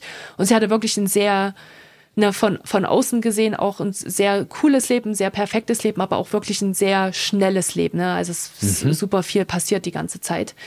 Ähm, ja, und das war wirklich auch für mich so, so ein augenöffnender Moment, dass selbst selbst die Menschen, die denken, boah, das ist ja alles total geil, was ich mache und ich genieße das total und ich finde es total schön, mhm. auch die haben den gleichen physiologischen Effekt von ja. Stress auf ihre Gesundheit. Ja, absolut. Und äh, was du da sagst, ähm, finde ich immer spannend. Das war für mich eine, eine richtig gute Erkenntnis von meinem Therapeuten damals, zu unterscheiden zwischen Abschalten und Umschalten. Mhm. Ähm, wenn wir jetzt mal übers, übers Nervensystem sprechen, weil viele Menschen verwechseln, wenn sie nicht mehr arbeiten, dass sie dann automatisch abschalten. Mhm. Aber das stimmt nicht. Wenn man mhm. in der Freizeit Aktivitäten macht, die trotzdem das autonome Erregungslevel hochhalten, dazu gehört definitiv Reisen, selbst wenn es für private mhm. Zwecke ist. Es sind viele Eindrücke, die visuell und äh, auf das Ohr auf einem Flughafen treffen. Man muss gucken, wann der Abflug ist. Man muss Entscheidungen treffen. Man muss sich Wege angucken. Für mich so das beste Beispiel, am Wochenende durch einen Baumarkt gehen. Ich hasse Baumärkte. Es diese, diese unendliche Vielzahl an Produkten, das Licht, die Schilder und ich muss irgendwas ganz Spe Spezielles finden. Ich laufe immer sofort zu einem Service-Mitarbeiter und frage, wo es ist, weil ich, weil ich, ich ertrage die Suche da nicht. Und ich weiß auch, dass es eben für mein Nervensystem einfach Stress ist. Social Media genauso. Ähm, mhm. Auch wenn wir nicht Arbeits-E-Mails gucken, wenn wir durch einen Feed scrollen, dann muss unser Gehirn tausende von Mikroentscheidungen treffen. Relevant, nicht relevant, liken, nicht liken, lesen, nicht lesen, äh, mhm. teilen, nicht teilen. Und das alles in einer hohen Geschwindigkeit. Das heißt, das, das Nervensystem ist trotzdem im vollen Aktivitätsmodus, auch wenn es kein beruflicher Stress ist. Und die, viele Menschen, die ich treffe, sind im Privatleben nach wie vor im, im Stressmodus und schalten nur um, aber eben nicht ab. Abschalten ist wirklich, wenn keine oder wenig Reize auf das Nervensystem treffen, keine optischen Reize, wenig gedankliche Reize, wenig äh, Audioreize. Und das ist das, was Menschen schwer ertragen äh, heutzutage, weil wir eben diese Dauerstimulierung gewöhnt sind. Und das erklärt wunderbar, was du gerade geschildert hast, dass Menschen, die eigentlich ihr Leben genießen, die auch mhm. wenig Stress empfinden, aber mhm. irgendwann zu so einer Überreizung und mhm. dann zum Beispiel in Form von einer äh, Panikattacke äh, kommen. Deshalb meine Empfehlung hier, auch wenn sich das alles spannend anfühlt, die tollsten Freizeitaktivitäten, Fallschirmspringen oder was auch immer, guckt wenn es geht, zwischendurch, dass ihr in den Abschaltmodus kommt und nicht in den Umschaltmodus. Macht es Sinn für dich? Macht super Sinn. Und eine Sache, die ich hinzufüge, ist, du, du hast es ja auch schon ein paar Mal angesprochen, ne, dass diese hochleistenden Menschen ganz oft auch diese, diesen Leistungssport betreiben. Ne? Also ganz spannend, du hast ja, ja mehrere tolle Podcast-Gäste schon gehabt, die ne, Eisschwimmen und die nebenbei LinkedIn Number One Voices sind. Ähm, und was ganz wichtig ist, ist, dass man wirklich auch entscheidet, was ist denn jetzt gut für mich als Abschaltung? Ist es denn jetzt wirklich noch eine Stunde ins Gym zu gehen und da mich mega auszupowern und Krafttraining mhm. zu machen? Oder mhm. test, probiert man wirklich mal was anderes aus? Also das ist, das ist was ganz Spannendes, was ich ganz oft jetzt auch ähm, beobachte, dass wenn ich halt mit diesen hochleistenden Menschen und Managern arbeite, dass die sagen, ja, aber ich mache doch Sport. Jeden Tag. Eine Stunde gehe ich mhm. zur Spinning Class, ne? Und dann kann mhm. ich, und dann gucke ich auf meine Aura Data oder auf meine Fitness iPhone Data und schaue, dass ich ähm, ganz schwierig, große Schwierigkeiten trotzdem habe beim Schlafen zum Beispiel, ne? Weil mhm. ich schon die ganze Zeit auf so einem hohen Level bin über den Tag und mein ja. Nervensystem auf diesem hohen Level halte und sich ja. das sicherlich auch im Moment super gut anfühlt, aber wir eigentlich ja auch, und wir lieben ja eigentlich auch alle Daten, ne? Dass, mhm. dass wir diese Daten eigentlich nicht nutzen, zu sagen, okay, vielleicht muss ich, vielleicht probiere ich es mal mit einer Yoga, mhm. mit einem Yoga-Class, anstatt halt dem High-Intensity-Workout. Mhm. Mega spannend, da könnten wir auch stundenlang weiterreden. ich möchte ein Thema noch, äh, die Zeit rennt. Ich, wir brauchen auf jeden Fall einen Teil zwei, so viel äh, okay. steht schon mal fest, weil ich kann nur einen Bruchteil meiner Fragen und Themen mir abfrühstücken. Aber ein Thema müssen wir auf jeden Fall noch besprechen und das ist äh, das Thema Perfektion. Mhm. Äh, es gibt äh, einen Workshop von dir, der heißt The Art of Imperfection, äh, mhm. was ich einen mega schönen Artikel oder Titel mhm. finde. Ich möchte äh, mit einem Zitat von, ich weiß nicht, ob du Gary Vaynerchuk kennst, ist so ein Social Media äh, Guru, zig Millionen Follower. Man kann von ihm halten, was man möchte, aber er hat, wie ich finde, immer wieder sehr inspirierende Statements. Und äh, vor ein paar Jahren, der ist bei mir hängen geblieben, hat er mal gesagt, Perfection is insecurity in designer clothes. Ähm, also Perfektion ist quasi Unsicherheit, innere Unsicherheit, aber mit einem schicken Label drum. Äh, was er damit sagen möchte, ist, Perfektion gilt ja in manchen Kreisen als ein, ein hohes Gut, als mhm. Menschen, die detailverliebt sind, mhm. die äh, es so lange weitermachen, bis das Ergebnis gut ist. Aber ähm, wir beide wissen, dass es auch da ein moderates Ausmaß gibt, mhm. aber auch eins, was, äh, was äh, zu Problemen führen kann. Wie würdest du vorschlagen, Julia, sollten Menschen auf Perfektion als Konzept, als Zielbild äh, drauf gucken. Mhm.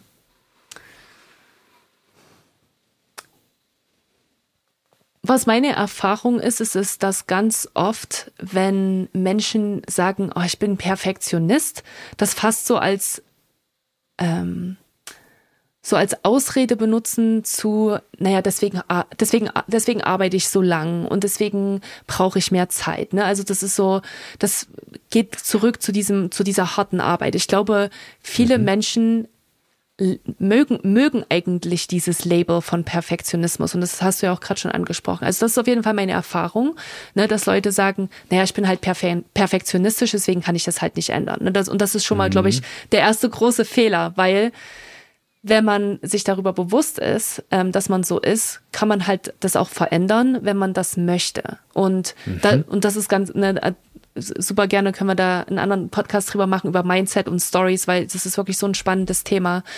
Und ja, ich denke, was ich gelernt habe, ist, dass Perfektionismus einen eigentlich davon abhält, voranzukommen es ist eigentlich mhm. fast so ein bisschen wie eine Bremse mittlerweile. Und man muss sich darüber bewusst werden, wie alles, wenn man eine Veränderung in seinem Leben haben möchte, dann muss man damit anfangen zu sagen, okay, ich weiß, dass es eigentlich nicht gut für mich ist oder dass es eigentlich eher ein Problem dasteht als ein Vorteil. Und dann sich halt zu fragen, okay, was kann ich denn jetzt daran ändern? Ne? Also wie, wie kann ich da entweder anders drüber draufschauen, ne? also wie kann ich mhm. die, die Story da so ein bisschen verändern und zu sagen, naja, der Perfektionismus, vielleicht war ich da lange drauf stolz, aber eigentlich ist es nicht gut. Ne? Und, und dieses Stolzsein kann ja auch sein, dass zum Beispiel Leute gesagt haben, wow, deine Arbeit ist immer so meticulous und so detailorientiert und so schön und was auch immer, ne? Und dass man daraufhin halt einfach so dieses Bild von sich selber entwickelt hat, ich bin halt ein Perfektionist und es ist halt was Gutes, mhm. ne? Aber mhm. ähm, zu sagen, okay, das ist eigentlich ein Problem für mich und dann zu sagen, okay, ähm, der, der erste große Punkt oder der erste große äh, Veränderung, die man erzielen kann, ist zu sagen, ich setze mir halt wirklich eine, ein Ziel, eine Deadline und sagt halt, okay, ich muss das halt bis am Montag um 18 Uhr fertig bekommen haben. Und selbst wenn ich, wenn das, egal wo das dann halt steht, werde ich halt das erstmal teilen. Ne? Und halt mhm. halt auch die Vor- äh, Teile daran zu sehen, was ist denn das Vorteil, wenn ich das vielleicht teile, wenn es noch nicht so perfekt ist. Ne? Ich kann Input mhm. bekommen von meinen anderen Kollegen und sagen, okay, Gott sei Dank habe ich da jetzt nicht 50 Stunden damit verbracht und dann guckt sich das jemand an und sagt, äh, das war eigentlich die falsche Richtung, in die du gerade gegangen mhm. bist. Mhm. Und, und, zu sagen, okay, ich, das, das hat viele Vorteile und es hilft mir, da wirklich Fortschritte zu machen, anstatt mich zurückzuhalten. Mhm. Reed Hoffman, der LinkedIn-Gründer, sagte mal, wenn du dich für die erste Version deines Produktes, und Produkt kann jetzt eine, ein Startup sein, kann aber auch ein Slide Deck sein, kann irgendwas sein, wenn du dich für die erste Version nicht schämst, dann hast du zu spät gelauncht. Mhm. Und das genau das, äh, es erfordert Mut, etwas nicht Perfektes in die Welt zu senden, weil man macht sich verletzlich, man macht sich für negatives Feedback verletzlich. Mhm. Und das ist etwas, was ich aus eigener Erfahrung kenne und bei vielen Menschen sehe, genau wie du sagst, unter dem Deckmantel der Entschuldigung von Perfektionismus versteckt man eigentlich, dass man sich nicht bewerten lassen möchte, dass mhm. man Sorge hat, dass es nicht gut genug ist und das wieder auf die eigene Persönlichkeit auch äh, entsprechend projiziert. Und das, was du sagst, Perfektionismus äh, verlangsamt den Fortschritt, äh, kann ich zu 100 Prozent nachvollziehen. Ich würde auch sagen, es hindert Menschen daran anzufangen. Dieses Thema mhm. Prokrastination, ganz mhm. viel mit Perfektionismus. Und es führt auch dazu, dass Menschen nicht beenden, nicht abschließen können, weil wenn man das Label abgeschlossen draufsetzt, dann beginnt es eben, dass andere Menschen draufschauen. Es führt dazu, dass Menschen so oft nochmal eine Schleife drehen und nochmal den Lounge verschieben und nochmal die Deadline verlängern, einfach weil sie nicht wollen, dass es äh, ja in der Welt ist. Und das, was du sagst, kann ich zu 100 Prozent unterstreichen, sich zu fokussieren, welche Vorteile es hat. Weil was ist denn perfekt? Äh, perfekt ist nicht, dass es zu Ende gebracht ist, sondern dass man Feedback kriegt, dass man mhm. daran weiter schleifen kann, dass es Work in Progress ist. Mhm. Aber äh, wir sollten perfekt nicht mehr so glorifizieren aus meiner Sicht, sondern es wirklich als das annehmen, was es ist, eine Entschuldigung äh, für, äh, dass man nicht fertig äh, werden will oder wie auch immer und wirklich das, äh, das Unperfekte äh, eher ja, zelebriert zelebrieren. Das ist zumindest meine persönliche Meinung. Mhm. Ich weiß, dass viele äh, da, da, jetzt äh, kommentieren werden, ähm, hm. dass dadurch die Qualität verloren geht und dass, äh, dass der Leistungsgedanke immer mehr erodiert und so. Aber ich glaube, das stimmt nicht, sondern es gibt ja auch dieses äh, Buch, das geniale The Lean Startup Method. Da geht es um äh, darum, wie kann man das ideale Produkt schnellstmöglich finden. Und es ist Build, Measure, Learn, Repeat. So, das heißt, und in jeder Phase sollte man sich nicht zu lange aufhalten. Das heißt, man mhm. kreiert etwas, äh, man veröffentlicht es, man sammelt Daten, was gut, was schlecht ist, man lernt daraus, man feintuned es und geht wieder in den nächsten Iterationszyklus. Das ist aus meiner Sicht der Weg, wie man wirklich schnell vorwärts kommt und nicht lange im eigenen äh, Stübchen zu brüten, ob das jetzt schon Perfektion darstellt oder nicht. Und natürlich hängt es stark vom Berufsbild ab. Von ein Künstler guckt anders auf Perfektion als jemand, der vielleicht ein Startup baut. Wir sind jetzt mit einer ganz auf einer hohen Metaebene unterwegs, aber im, im Kontext Burnout, Gefährdung, denke ich, hat es hohe Vorteile, wenn man sich angewöhnt, diesen Perfektionismusanspruch ähm, etwas äh, runterzuschrauben. Okay, so zum Schluss, äh, Julia, würde ich gerne nochmal, du hast angesprochen, äh, de, auf deine Methode, die Peak Performance Method, äh, ein bisschen eingehen. Sie ist sehr umfangreich, du hältst Workshops, die, die Stunden und, und Wochen gehen. Wir werden jetzt sicher nicht alles äh, äh, durchgehen können in der kurzen Zeit, aber um mal so die Hauptblöcke rauszupicken, ähm, gibt es in deiner Methode die, die Root, ähm, also die, die Wurzel, äh, dann Rise und Conquer. Ähm, und in, am Anfang von, von dieser Methode äh, sprichst du viel über Werte, über, über Values. Und ähm, nach meiner Beobachtung ist ein Grund, warum Burnout entstehen kann, auch dadurch, äh, oder ist auch eine Wurzel, dass ein Wertkonflikt besteht. Äh, dass man also in einem Umfeld ist, wo bestimmte Werte herrschen, man selber persönlich aber vielleicht andere hat oder über Zeit andere entwickelt hat. Ähm, wie finden Menschen denn ihre Werte und äh, möchtest du vielleicht auch deine Werte äh, mit uns teilen? Mhm.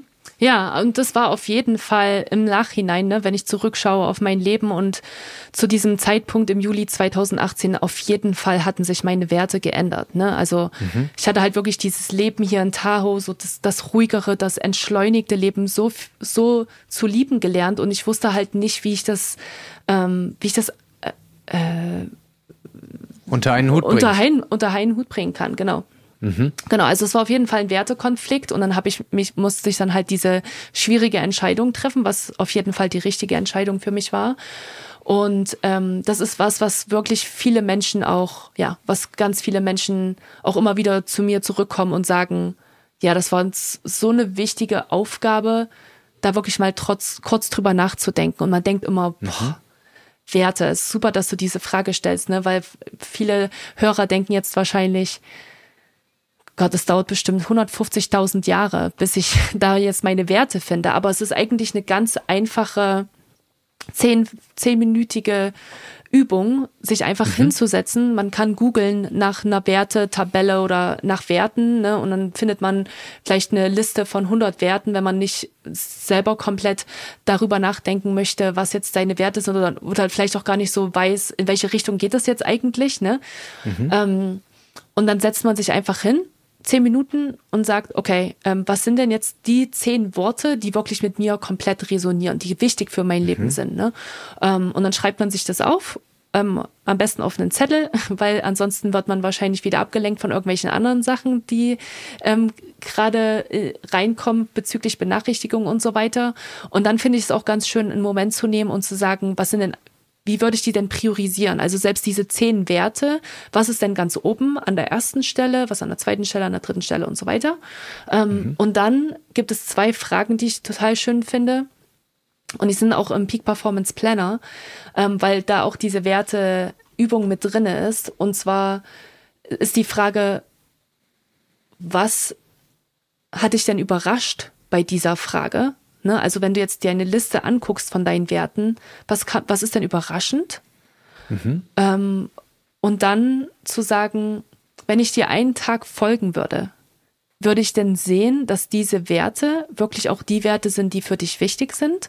Oder würde mhm. es davon abkommen? Weil ganz viele Menschen, gerade die, mit denen wir arbeiten, ne, die würden wahrscheinlich, oft ist es so, dass die Leute schon sagen, meine Familie ist am wichtigsten, meine ähm, oder meine Gesundheit ist am wichtigsten oder mein, ähm, ich, ich liebe es zu reisen oder ne, äh, äh, so in diesem, in diesem Umfeld, so in dieser, in dieser Sparte.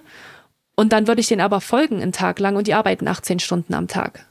Mhm. Ne? Und dann ist es ein kompletter Wertekonflikt. Und das kann auch dazu führen, dass man eigentlich total unglücklich ist mit seinem Leben, weil man eigentlich sich sagt, na also, spinne ich denn eigentlich? Warum verbringe ich denn so viel Zeit auf Arbeit, wenn ich eigentlich so ganz deep down weiß, es ist eigentlich was anderes, was für mich total wichtig ist. Ja. Ähm, Und eine Ergänzung, Julia, sorry, mhm. wenn ich einhake. Sehr gern. Was, was wir auch beobachten, ist, dass die Werte, die man so auf einer O, also erstmal kommuniziert, eher die Werte sind, wo man glaubt, dass das die richtigen mhm. sein sollten, mhm. sie aber tief in einem drin doch nicht die richtigen mhm. sind. Also es kann einen Wertekonflikt geben, dass man wirklich anders lebt als die eigenen Werte. Mhm. Oder man lebt tatsächlich an den Werten, aber steht nicht zu 100 Prozent zu ihnen, ist nicht so ehrlich zu sich und sagt, dass das die Werte sind. Mhm. Denn auch solche Menschen gibt es, die zum Beispiel, um in deinem Beispiel zu bleiben, 18 Stunden arbeiten mhm. und das sind ihre Werte. Aber sie, sie denken, dass es vielleicht gesellschaftlich, sozial nicht ganz so angebracht ist, das so hoch zu priorisieren und schreiben dann in so einer Übung, Familie ist mir wichtig. Mhm. Wenn man aber das Verhalten dann analysiert, dann sieht man, dass es vielleicht doch nicht so ist. Total. Und auch das ist okay. Also Total. in so einer Übung, die Werte zu finden, geht es erstmal nicht um richtig oder falsch, sondern Total. um das, was wirklich zutrifft für einen. Mhm. Und dann kann man von da aus sehen, lebe ich danach oder lebe ich eben nicht danach? Und mhm. wem will ich das offen kommunizieren und was behalte ich vielleicht auch für mich? Das ist erstmal nur eine ganz individuelle und persönliche und intime äh, Übung. Mhm.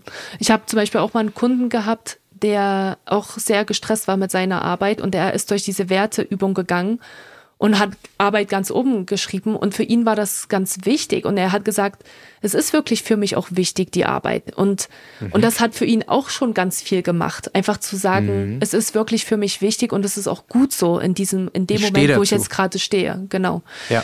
Genau. Und dann hattest du gefragt, was meine Werte sind. Ähm, mhm. ich, prioritätsmäßig weiß ich nicht genau. Ich weiß, ich habe es letztens erst auf einen Zettel geschrieben, aber ich habe mir jetzt hier gerade nicht hinter mir. Aber für mich ist es auf jeden Fall finanzielle Stabilität, ähm, Abenteuer, mhm. äh, meine Liebenden, also Family und Friends ähm, ist ganz wichtig für mich. Ähm, aber auch halt so diese Disziplin und der Ehrgeiz. Also das ist auch auf jeden Fall auf meiner auf meiner Werteliste. Ich bin da immer noch stolz drauf, dass, dass ich halt auch dieser Art Mensch bin. Aber ich weiß mhm. mittlerweile, ne, going back to work hard, work smart, not hard. Ich mhm. weiß mittlerweile, es, ich, man kann es auch anders angehen und das ist ganz, mhm. ganz schön. Mhm. Ähm, Thema Werte. Ich, meine Werte haben sich stark geändert in, in den letzten äh, 20 Jahren. Der aktuelle Stand, den ich jetzt habe, ähm, ist ähm, Freiheit Leidenschaft und Harmonie. Und äh, wenn Menschen jetzt fragen, wofür braucht man eigentlich Werte? Alle sagen, man soll seine Werte rausfinden und sowas. Für mich persönlich ist das am Ende so ein so ein, ein Filter, wo ich sage, wenn ich nicht mehr weiter weiß, wo, wo priorisiere ich jetzt, welche Bälle soll ich in der Luft halten, welche nicht, dann nehme ich diese drei Werte und sage, wo habe ich einen hohen Fit äh, dazu? Also was zahlt auf meine Werte ein? Was führt dazu, dass ich eine gewisse Freiheit genießen darf, dass ich mit Leidenschaft die Themen äh, angehe und ich bin sehr harmoniebedürftiger Mensch, sowohl im privaten, aber auch im Geschäftskontext.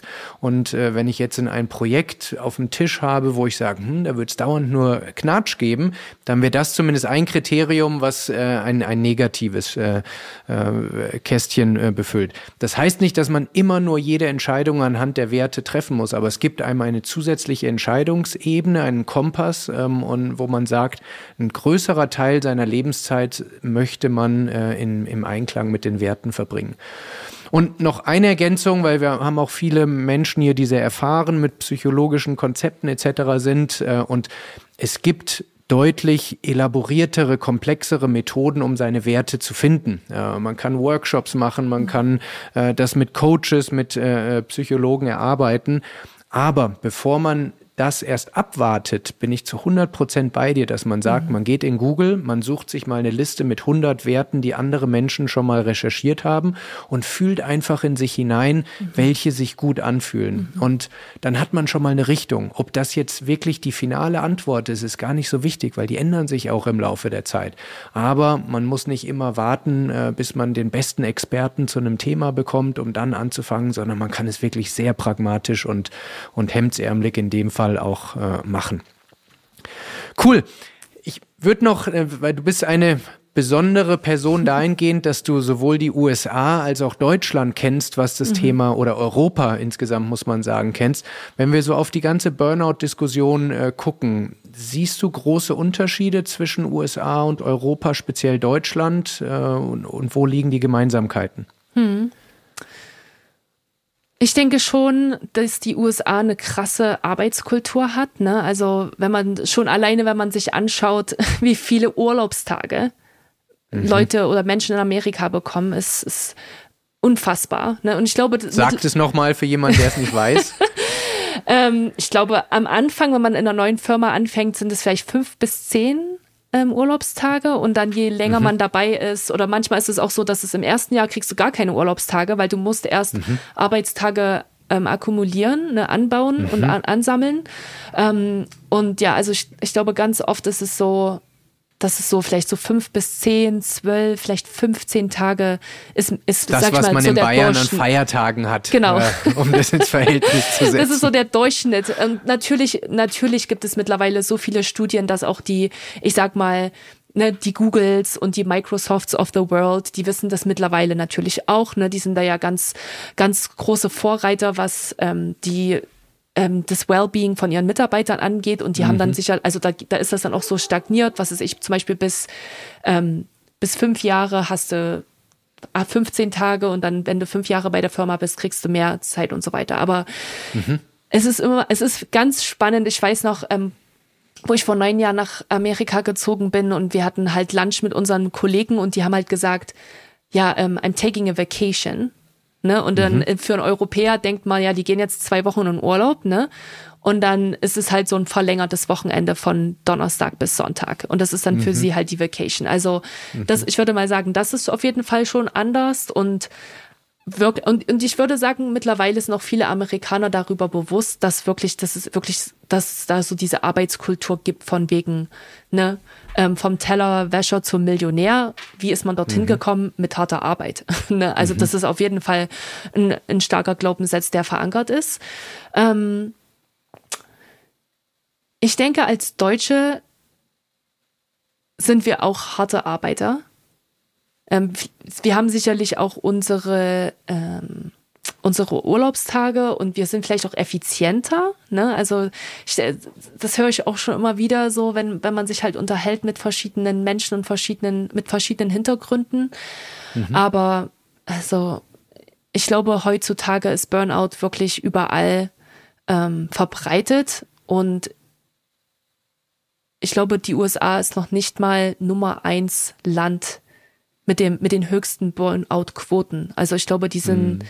ähm, ne, wenn man sich Länder anschaut, wie die asiatischen Länder, ne, die die haben da auch eine sehr krasse Arbeitskultur, ähm, aber auch aber auch europäische Länder. Ich, ich bin mir jetzt gerade nicht ganz sicher, wer jetzt vielleicht gerade ganz oben steht, aber ich denke, mittlerweile ist Burnout einfach stark verbreitet, auch einfach aufgrund der der Schnelligkeit von unserem Leben und der mhm. Technologie, die es heutzutage gibt, ne? Und die Benachrichtigung und einfach, und das ist ja, glaube ich, auch das, wobei, worüber wir beide so leidenschaftlich sind, ist einfach die, die Information, dass ich glaube wirklich, dass wenn Menschen das mehr und mehr lernen und wissen, was das eigentlich für einen Impact auf unser Nervous, auf unser Nervensystem halt hat, dann können wir damit auch besser umgehen. Aber ich glaube, ja. wir sind gerade in dieser Phase, wo ein paar, also mehr Leute darüber Bescheid wissen und informiert sind, aber auch ganz viele noch nicht darüber informiert mhm. sind. Und ich mhm. hoffe, dass mit der Schnelligkeit unseres Lebens und, und unserer Welt und unserer Umwelt, dass wir auch hoffentlich ganz viel über das Nervensystem in der Zukunft lernen werden, um einfach dem dagegen überzutreten. Absolut. Was mich direkt zu meiner letzten Frage führt, Julia. Wir sind schon über zwei Stunden und ich könnte äh, noch, noch ewig weitermachen. Wenn du jetzt mal so auf das Auf und Ab äh, deines Lebens äh, und vielleicht so auf die letzten zehn Jahre speziell äh, drauf guckst, was ist, was ist daraus deine wichtigste Erkenntnis? Dass es immer weitergeht dass auch wenn man Verluste hat oder wenn man ganz, ganz am Boden zerstört ist und nicht weiß, wie es weitergeht, es geht immer weiter und mhm. es wird eigentlich immer besser. Okay, das ist ein wunderschönes Statement. Äh, ich ergänze da noch, ich finde es wunderschön, dass ähm, this too shall pass. Äh, mhm. Es ist ein schönes Sprichwort und es gilt im Übrigen sowohl für die Höhen als auch für die Tiefen. Das heißt, wenn man auf einem sehr hohen Punkt ist, dann darf man auch die Demut haben und zu sagen, das wird nicht ewig äh, halten. Mhm. Aber wenn man auch am tiefsten Punkt ist äh, und nicht weiß, wo oben und unten ist, dann wird auch das vorbeigehen. Und äh, das macht das Auf und Ab äh, des Lebens aus. Vielen Dank für deine kostbare Zeit, dass du so spannende Erkenntnisse über dein Leben, über deine Arbeit äh, geteilt hast. Äh, ich kann allen empfehlen, dir zu folgen. Wir werden alle deine Channels in den äh, Show Notes verlinken. Und ähm, äh, wir sollten auf jeden Fall eine, einen zweiten Teil machen, weil es gibt noch so viel zu besprechen. Aber jetzt wünsche ich dir erstmal einen wunderschönen Tag und allen, die jetzt zugehört haben, viel Spaß beim Auf und Ab ihres eigenen Lebens. Vielen Dank, Chris.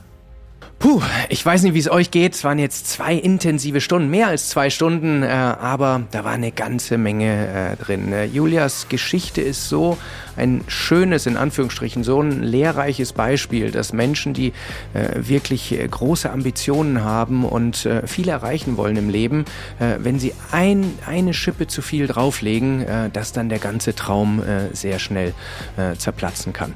Ich hoffe, du konntest dir da viel Inspiration, viele Tools, viel Mehrwert äh, rausnehmen, ähm, damit es äh, dir gelingt, dein Auf und Ab des Lebens besser zu meistern, aus den Rückschlägen äh, gestärkt zurückzukommen. Und wenn dir diese Episode gefallen hat, würde ich mich wahnsinnig freuen, wenn du uns auf YouTube einen Kommentar hinterlässt, uns folgst. Äh, da sind auch alle Episoden als Video erhältlich. Uns auf Spotify und äh, Apple eine bis zu 5 Sterne Bewertung hinterlässt. Das hilft uns, dass noch mehr Menschen äh, unsere Show auf und ab kennenlernen können. Und dann würde ich vorschlagen, genieß deine Woche ähm, und ich würde mich sehr freuen, wenn du nächsten Donnerstag zur nächsten Episode wieder einschaltest. Und bis dahin, genieß dein Auf und Ab des Lebens.